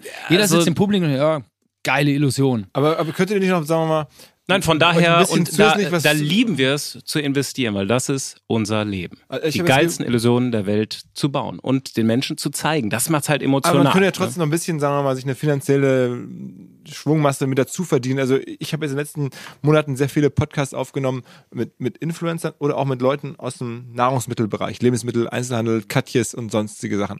Ähm, da irgendwas zu machen. Mittlerweile kennen euch doch in Deutschland, weiß ich nicht, wie viel, wie ist eure Markenbekanntheit? Ein Drittel des Landes weiß nicht, was anzufangen oder, oder 20 Millionen. hab Erst noch mal nicht Research anschmeißen. Macht ihr nicht, wisst ihr nicht. Aber ihr- Keine ihr- Ahnung. 20 Millionen Menschen von 80 Millionen werden euch wahrscheinlich kennen, gefühlt. Oder 10 oder sowas. Also, also äh, ähm, ich, ich kenne die Zahlen nicht. Ich weiß nur, dass die Shows gut verkauft sind und das ist ja letztlich das, was, was für uns zählt. Aber Also ein ich, eigenes Katjes Produkt zu machen und sagen, okay, Also- unsere, unsere Ehrlich Brothers äh, Süßigkeiten oder sowas, solche Sachen, die jetzt ja gerade viel gemacht werden. Also also das, das, ja Jokolade äh, von Joko, ja, das ja. könntet ihr auch machen. Aber ich glaube, da gibt es ja richtig Fans von euch, in der Breite auch, nicht nur irgendwie in der Zielgruppe ganz eng, sondern es gibt ja wirklich Millionen von Menschen, die euch scheinbar äh, schätzen. Also Aber das, Ding, das machen. Ding ist, wir, äh, wir haben bisher da keinen lieben, Fokus drauf gelegt. Nein, wir wir's so. lieben unsere Arbeit. Wir arbeiten beide äh, meistens 100 Stunden in der Woche. 100, okay. Das heißt, wir sind jeden Tag ähm, voll dabei und diese Arbeit lastet uns voll aus. Wenn wir jetzt anfangen, äh, für Katjes äh, noch irgendein, Ge- ich sag mal, ein Gesicht für irgendwen zu sein, ist jetzt noch nicht das große Zeitinvest. Aber alles, was Zeit kostet Und nicht, mit, lieben. und nicht mit Zauberei zu tun hat, da, ähm, ja, wir wollen uns nicht verzetteln. Aber ich meine, das, ich, warte mal ab, ich bin mir sicher, der eine oder andere wird sich vielleicht melden und sagen, kann ich den nicht mehr kennenlernen? Ich hätte eine Idee, ich habe irgendwie auch noch einen. Ja, Katja für ist der eine- Beweis, dass mein Bruder ein Süßer ist. Ja, für eine gute Idee sind wir immer zu haben. Aber, ähm, sag mal ein paar Worte zu international. Was, das finde ich jetzt reizvoll, mal zu hören. Äh, also ich verstehe schon in Deutschland äh, diese ganzen prominenten, reichweitenstarken Möglichkeiten lasst ihr bislang mit Ausnahme von dem Zauberkasten eher alle liegen. Ähm, aber ihr wollt jetzt, England habt ihr schon Shows gespielt, in Frankreich glaube ich auch und ihr Genau. wollt vor allem noch USA, ne?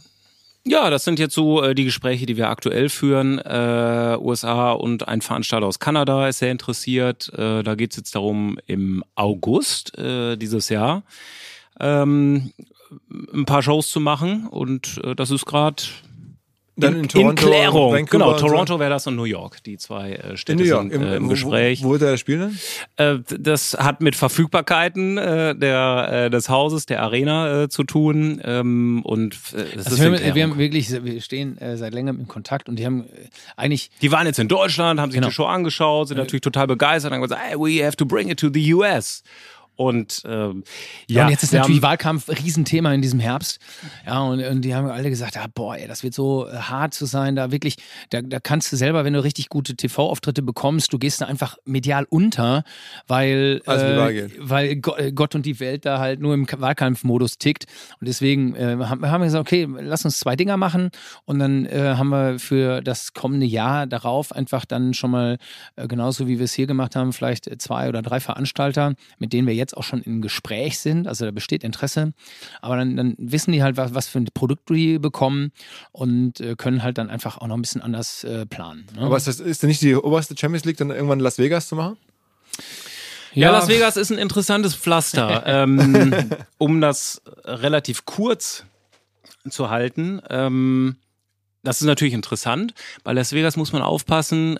Wir haben jetzt nicht so das größte Interesse, äh, das Siegfried und Roy-Modell ähm, auf unser Leben anzuwenden, weil Siegfried und Roy haben ja ihr Leben in Deutschland komplett aufgegeben und haben, haben in Las Vegas gelebt, in der Wüste von Nevada. Und Und die haben jeden Abend da gespielt. Ne? haben jeden Abend da gespielt. Sind die eigentlich Ähm, noch äh, so ultra rich guys geworden wahrscheinlich? Ne? Ja, die, keine Ahnung, im Internet, gut, Internet muss man auch immer vorsichtig Aber sein, aber da irgendwas mit 100 Millionen oder so. Aber letztlich, äh, wenn du von der Welt gehst, äh, nimmst du ja nichts mit. Deswegen muss man sich das gut überlegen, ob Geld das Ziel ist im Leben. Ähm, für uns ist es aber auch ein schwer vorstellbares Ziel, irgendwie 20 Jahre lang in Las Vegas. Also wir lieben einfach auch Deutschland. Das, das klingt jetzt für manche vielleicht wie eine Ausrede, aber wir haben ja Freunde, wir haben ja Leben und das ist tatsächlich etwas, was Siegfried und Roy halt nicht hatten. Wir sind im Nachkriegsdeutschland äh, in die Staaten gegangen, waren froh, sozusagen hier weg zu sein, weil natürlich, das war ein Land der, der unbegrenzten Möglichkeiten, ähm, äh, was sie auch, es, es ist die perfekte Geschichte. Aber aus Gesprächen mit Siegfried, den wir äh, äh, lange vor seinem Tod äh, getroffen haben, wissen wir auch, dass äh, ja es man darf auch nicht ganz vergessen, sein, auf sein inneres Ich zu hören. Und ähm, da war schon, da hat eine Portion Melancholie mitgeschwungen, irgendwie so bei ihm, ob es das ganz Richtige war im Leben. Naja, ich sag mal, ähm, wir lieben es halt auch on the road zu sein. Ja, es ist ja wirklich so ein bisschen dieses Rock'n'Roll, wenn du jeden Tag woanders bist und du äh, rockst so ein bisschen die, die, die Landschaft. Und ähm, natürlich hast du ja jeden Tag auch wieder neue Probleme und hier und äh, da und äh, da funktioniert es nicht, weil und lass uns was anderes, hier müssen wir was anderes machen. Ähm, und dann äh, ist eine Illusion vom Truck gefallen. So, was machen wir jetzt? Also du hast, also das ist nicht nur schön, aber es ist einfach. Ja, ähm, letzte Woche zum Beispiel. So, äh, kommt der technische Leiter zu und sagt, äh, hier ist der Stapler in die Illusion reingefahren. Äh, was machen wir jetzt? Und dann- so, und, ja, aber das ist halt Rock'n'Roll. Du musst jeden Tag auch so ein bisschen. reparieren wir und riskieren äh, irgendwie gucken, so, ne? so ein Hot-Ding oder ähm, muss, dann muss es nach Bünde und erstmal wieder in die äh, Reparatur. Also wir haben Schlosser dabei, wir haben Schweißgeräte dabei. Das ist, wir, haben, wir reisen ja mit äh, 23, 24, 40 Tonnern. Äh, und da das ist auch wirklich eine mobile äh, Werkstatt, äh, wo alles an Arbeitsgerät dabei ist, um auch reparieren zu können. Also wenn so die, laden ja so wir waren gestern zum Beispiel in Kiel ähm, und die Show wurde dann äh, kurz vor Mitternacht halb äh, halb zwölf war die Show vorbei so dann wird dann kommen Ameisen und Dutzende an Armeen die alles auseinanderbauen Traversen aus dem Dach also es ist mega faszinierend, das zu sehen. Manchmal setzen wir uns auch in die leeren Ränge und gucken einfach noch 10, 15 Minuten zu. So, und dann wird das äh, über Nacht in den LKW geladen von einer separaten Nachtschicht. Ähm, die- fahren dann zack, bums nach Hamburg, äh, bauen da auf mit einer ersten Schicht, dann übernimmt eine zweite Schicht, die halt so die Showvorbereitung äh, Videoprojektoren äh, einrichten und um, äh, ja, wenn es hart auf hart kommt, ist da dann eine Nachmittagsshow um 14 Uhr angesetzt und dann fängt um 14 Uhr da die Show mit der Showcrew-Schicht an. Also es ist äh, eine faszinierende Logistik. Gibt es eigentlich die- schon Anfragen von, von Netflix oder Amazon nach einer Doku? Also wäre sowas Es was? ist zurzeit auch tatsächlich im Gespräch, weil es einfach es ist hochinteressant. Also, ma- macht ihr jetzt oder macht ihr nicht? haben, ja, es ist im Gespräch. Also Du ja. musst dich dann ja auch committen für einen. Ne? Das ist äh, Ja. Und du musst dich natürlich auch ein bisschen öffnen. Und bei der Zauberei ist äh, der Blick hinter die Kulissen ist ultra spannend. Äh, wir haben häufig schon gesagt, eigentlich muss man halt, Ja. also das ist, das, das muss man teilen, diese Erlebnisse äh, hinter der Bühne und äh, neben der Bühne.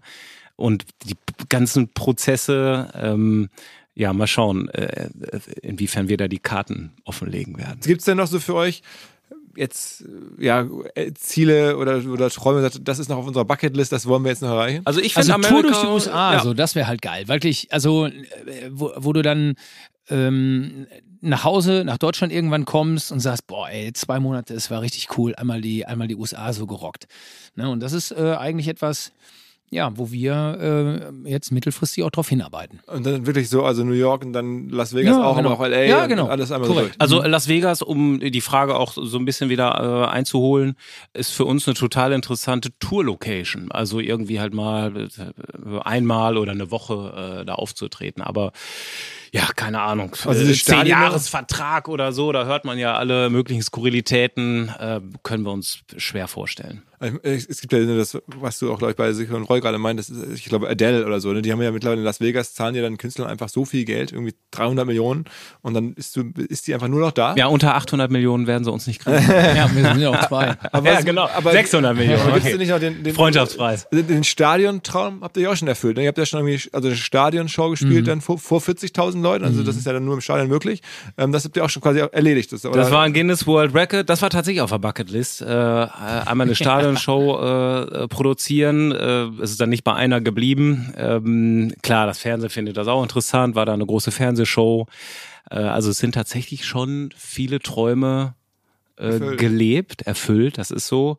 Äh, aber wir suchen immer so nach der nächsten Challenge, ähm, nach, den nächsten, nach dem nächsten Ufer, wo wir hinpaddeln ähm, weil es das ist, was unser Antrieb ist. Also jetzt einfach das, was wir auf die Bü- Bühne oder auf die Beine gestellt haben, äh, jetzt herauszuholen, um irgendwie Kohle zu machen, dann würden wir aufhören. Also wir leben für das Abenteuer.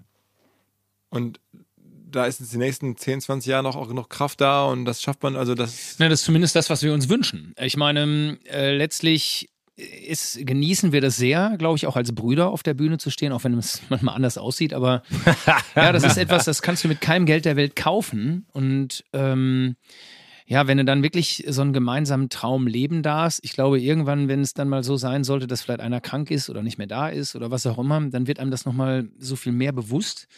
Ja, dass das halt so eine, so eine, ich empfinde das wirklich als Glückseligkeitsphase, ähm, wo man halt, wo ich glaube, beide hoffen einfach, dass es noch lange so anhält. Und ich kann mir nichts Schöneres vorstellen, als mit 60 oder 65 auch noch gemeinsam auf der Bühne zu stehen.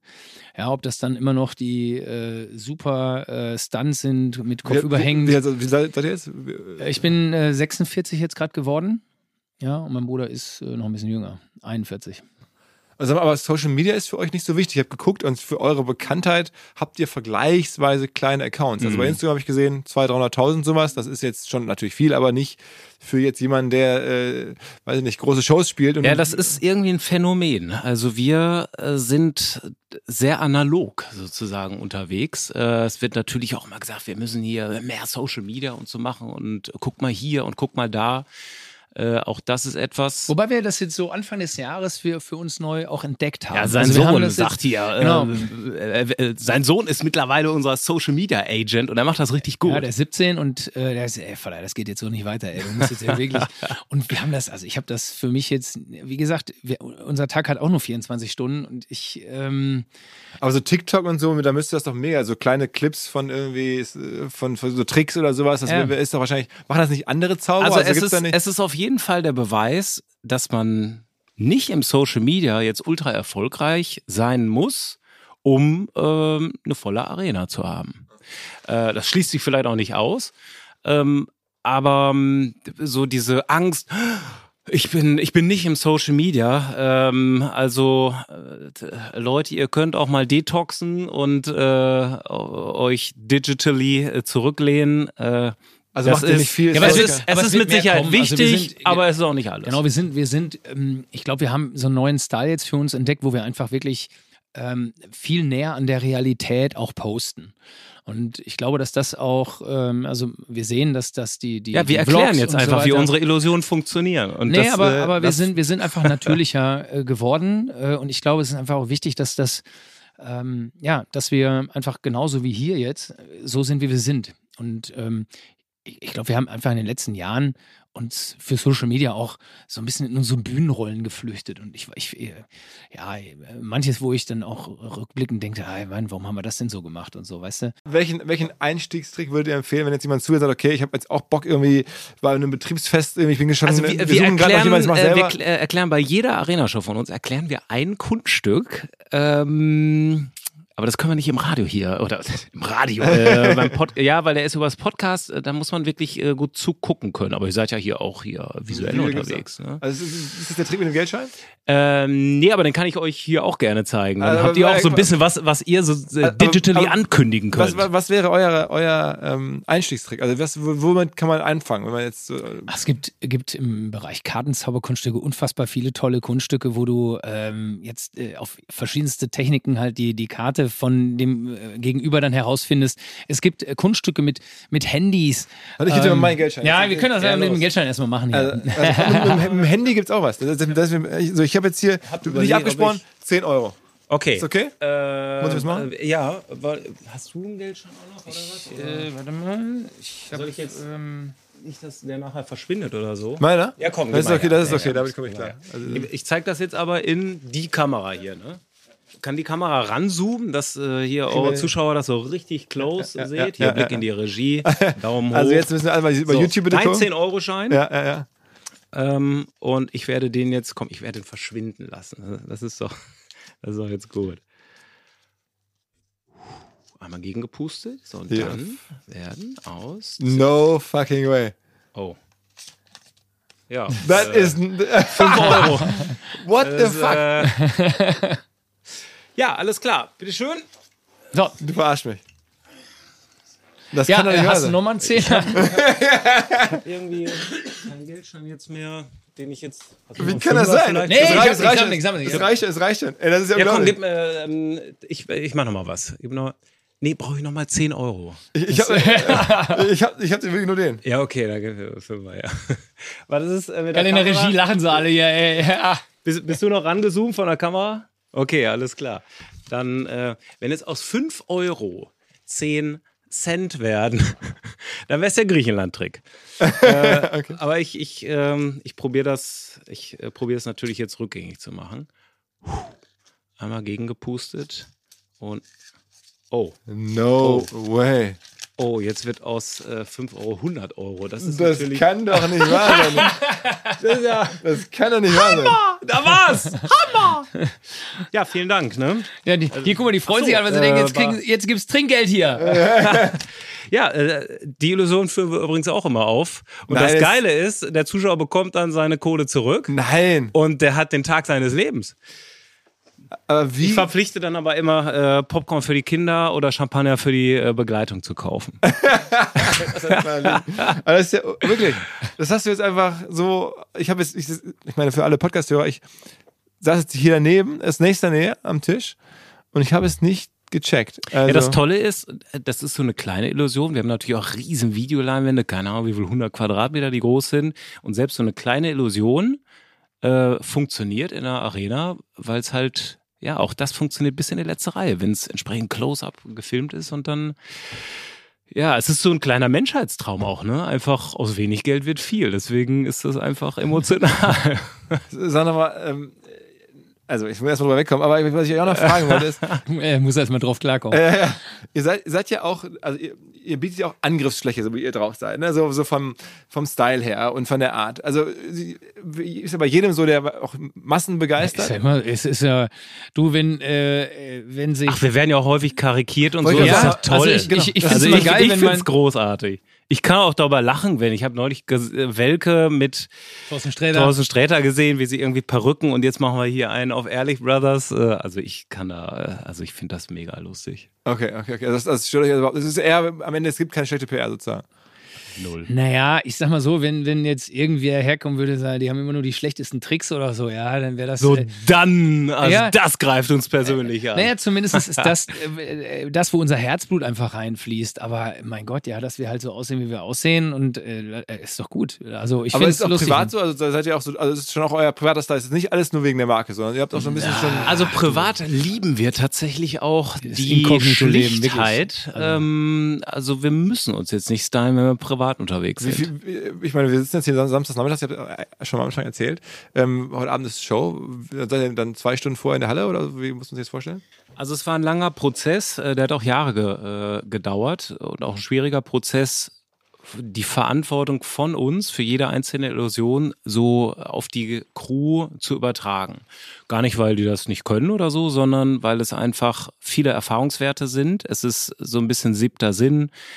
Es ist eine gute Dokumentation, die du dann brauchst, wenn du eine Illusion nicht selbst gebaut hast, weil wenn du sie selbst gebaut hast, du kennst jede Schraube, du weißt, wo du, äh, ne, wo hier muss man äh, einmal noch drehen und dann, äh, dann passt es. Äh, Gerade auch bei einem großen Team, großes Team klingt toll, aber ähm, beim großen Team müssen auch die Verantwortlichkeiten klar sein. Wer füllt hier den Sprit in den Tank und wer legt da den Magnet hin, keine Ahnung. Von daher äh, ist das auch eine tolle Sache, die über die Jahre ähm, wir erarbeitet haben, dass wir im Prinzip die Illusion nicht mehr selbst vorbereiten müssen. Also wir könnten jetzt fünf Minuten vor Showstart vom Podcast äh, zur Bühne kommen und die Show wird funktionieren. Und jetzt seid ihr noch angespannt oder nervös vor so einer Show? Ist für euch mittlerweile Mm, alles es geht. so. wir, die, die Vorfreude ist da. Aber Also ein bisschen Anspannung ist natürlich immer da, wenn sich der Vorhang hebt, weil, äh, ja klar, du, äh, das ist vielleicht auch ein bisschen anders als in anderen Branchen. Natürlich kommen die Leute, weil sie halt auch eine Show mit coolen Kunststücken sehen wollen. Und bei jedem Kunststück gibt es halt immer ein Restrisiko, dass irgendwas nicht funktioniert, nicht 100 Prozent. Ja, und natürlich, wir kriegen auch, äh, ich will nicht sagen minütlich, aber an so einem Showtag kriegen wir alle 10, 20 Minuten irgendeinen Anruf, eine WhatsApp, hier guck mal hier, soll das wirklich so? Also es gibt schon die Kommunikation mit der Crew, aber im Wesentlichen, ähm, das, war, das ist, äh, das fällt mir jetzt gerade ein, äh, hat uns ein alter Wegbegleiter gesagt vor der allerersten Tour, äh, wo es auch so um die ganzen organisatorischen und technischen Abläufe ging. Die Schlacht, die muss im Vorfeld gewonnen werden. Ähm, das hat jetzt so eine blöde, ähm, äh, blöde politische äh, Note jetzt gerade, aber ähm, was er einfach sagen sollte, du musst halt super vorbereitet sein. Wenn du äh, auf Tour gehen willst und du bist nicht bis ins letzte Detail vorbereitet, dann erleidest du Schiffsbruch. Was ist denn eigentlich ähm, dann die Lösung, wenn bei euch was ist? Also ich meine, ihr seid ja auch Teil der Show offensichtlich und ihr seid ja auch irgendwie anfällige, als Mensch ist man auch nicht fehlerfrei, vor kann man krank werden, sonst was. Gibt es Leute, die euch perspektivisch ersetzen können, dubeln können, die in eure Rolle reinwachsen können, dass ihr sagt, ich mache jetzt mal doch mal länger Pause und es kann aber jemand, ihr habt glaube ich sogar noch einen dritten Bruder, ne? Äh, nee, eine Schwester. Eine Sch- Eine Schwester, ja. ja. Die, die will sie machen. Nee, ähm, also ich glaube, dass äh, Die ist das geworden, dann- was unser Papa immer von uns äh, haben Was denn? wollte. Lehrerin. Ah, okay, okay, okay. Also ähm, es ist natürlich schwierig in die Zukunft zu schauen, weil du nicht weißt, was kommt. Ja, also ähm, wenn der eine jetzt, was weiß ich, einen Arm verliert oder so, dann kannst du vielleicht noch äh, zu, zu zweit auf der Bühne stehen und trotzdem Jokes machen. Ja, wenn der eine jetzt äh, bettlägerig würde, äh, dann musst du natürlich überlegen, okay, wie mache ich die jetzt alleine weiter? Also ähm, wir ähm, haben eine Versicherung, ja, und äh, sind halt entsprechend abgesichert. Aber jetzt wirklich einen Plan B in Form von, pass mal auf, äh, das macht jetzt der und der oder macht jetzt machen Ja, meine es- zwei Söhne oder es, was es weiß ist ich. nicht so ein Firmenunternehmen, wo man es an eine nächste Nee, Generation, nicht, ähm, wie jetzt irgendwie ein Tischlerbetrieb oder äh, ist ja häufig in vielen Unternehmen eine Frage, so, wie geht's in die nächste Generation oder ein Unternehmen wird verkauft an andere. Die Konstellation ist bei uns schon so sehr auf unseren Kosmos, auf unsere zwei Personen begrenzt. Also wir wissen nicht, was, was nach uns kommt, was mit den der Werkstatt, ähm, der Lagerhalle, der Probenhalle sind ja auch Tausende von Quadratmeter, die da ähm, an Immobilien äh, sind, die wir auch zum Arbeiten brauchen. Wobei, das ist- da ist halt unfassbar viel Hardware natürlich vorhanden. Das unterscheidet das Business vielleicht so ein bisschen. Theoretisch wäre es möglich, eine Zaubershow in Las Vegas ohne uns, mit, mit Darstellern sozusagen. Das wäre theoretisch Aber wäre möglich. doch geil vielleicht. Ja. Ja, Also muss, muss man Leute- auch wollen. Wir haben auch schon einmal drüber nachgedacht, aber natürlich äh, kostet das auch, wie alles, also äh, zumindest, ist, also ich weiß nicht, ob es andere anders machen, aber bei uns im Leben war es immer so, egal was du machst, ähm, es kostet auch unsere Zeit, weil wenn, dann wollen wir es auch so haben, wie wir es im Kopf haben. Und das funktioniert nur bedingt, in- indem du das abgibst. Natürlich funktioniert das. Äh, und äh, das ist auch so, dass wir in verschiedensten Kom äh, Bereichen mit Kompromissen leben, weil wir einfach wissen, okay, das können wir abgeben, wird nie so, wie man es selber möchte, aber es ist okay. Aber wenn du so eine Show aufbauen willst, ähm, äh, mit, mit, mit Protagonisten, die das nachher dann so machen, dass wir sagen, okay, weil wir geben ja trotzdem nachher auch irgendwie unseren Ja Namen nicht, her nicht oder die Blue Man Group, sondern die Hairstyle Group.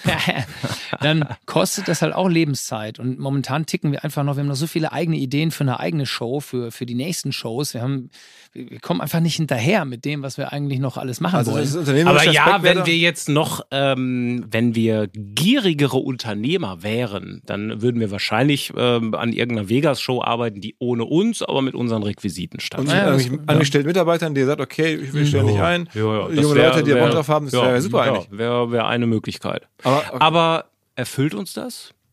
Nee, wir haben das ist einfach Bock. unternehmerisch interessant, wie Ja, wir das hinbekommen. aber wir haben Bock, selbst auf der Bühne zu stehen. Also wir sind jetzt, nein, wir sind, äh, wir haben, glaube ich, eine, wir sind jetzt nicht so Rampensäue, die irgendwie, ähm, die ständig auf der Bühne stehen müssen. Überhaupt nicht. Wir lieben es auch nicht auf der Bühne zu stehen.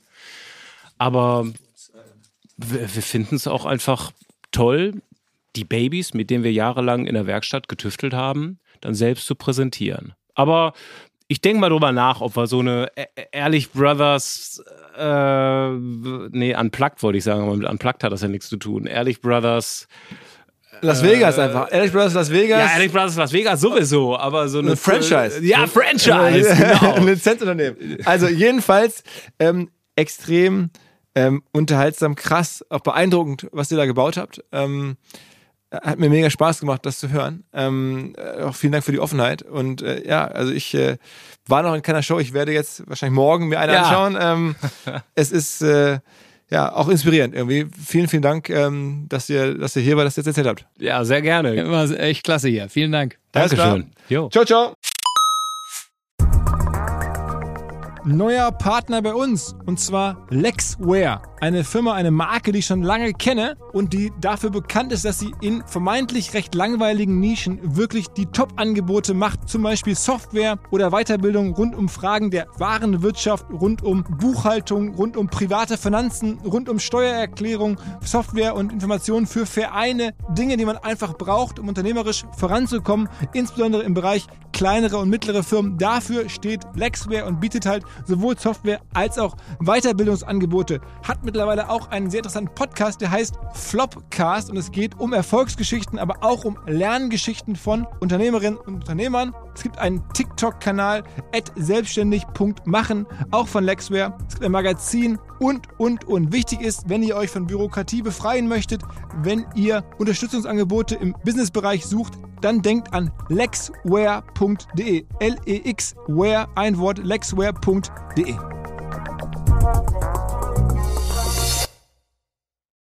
Zurück zum Podcast.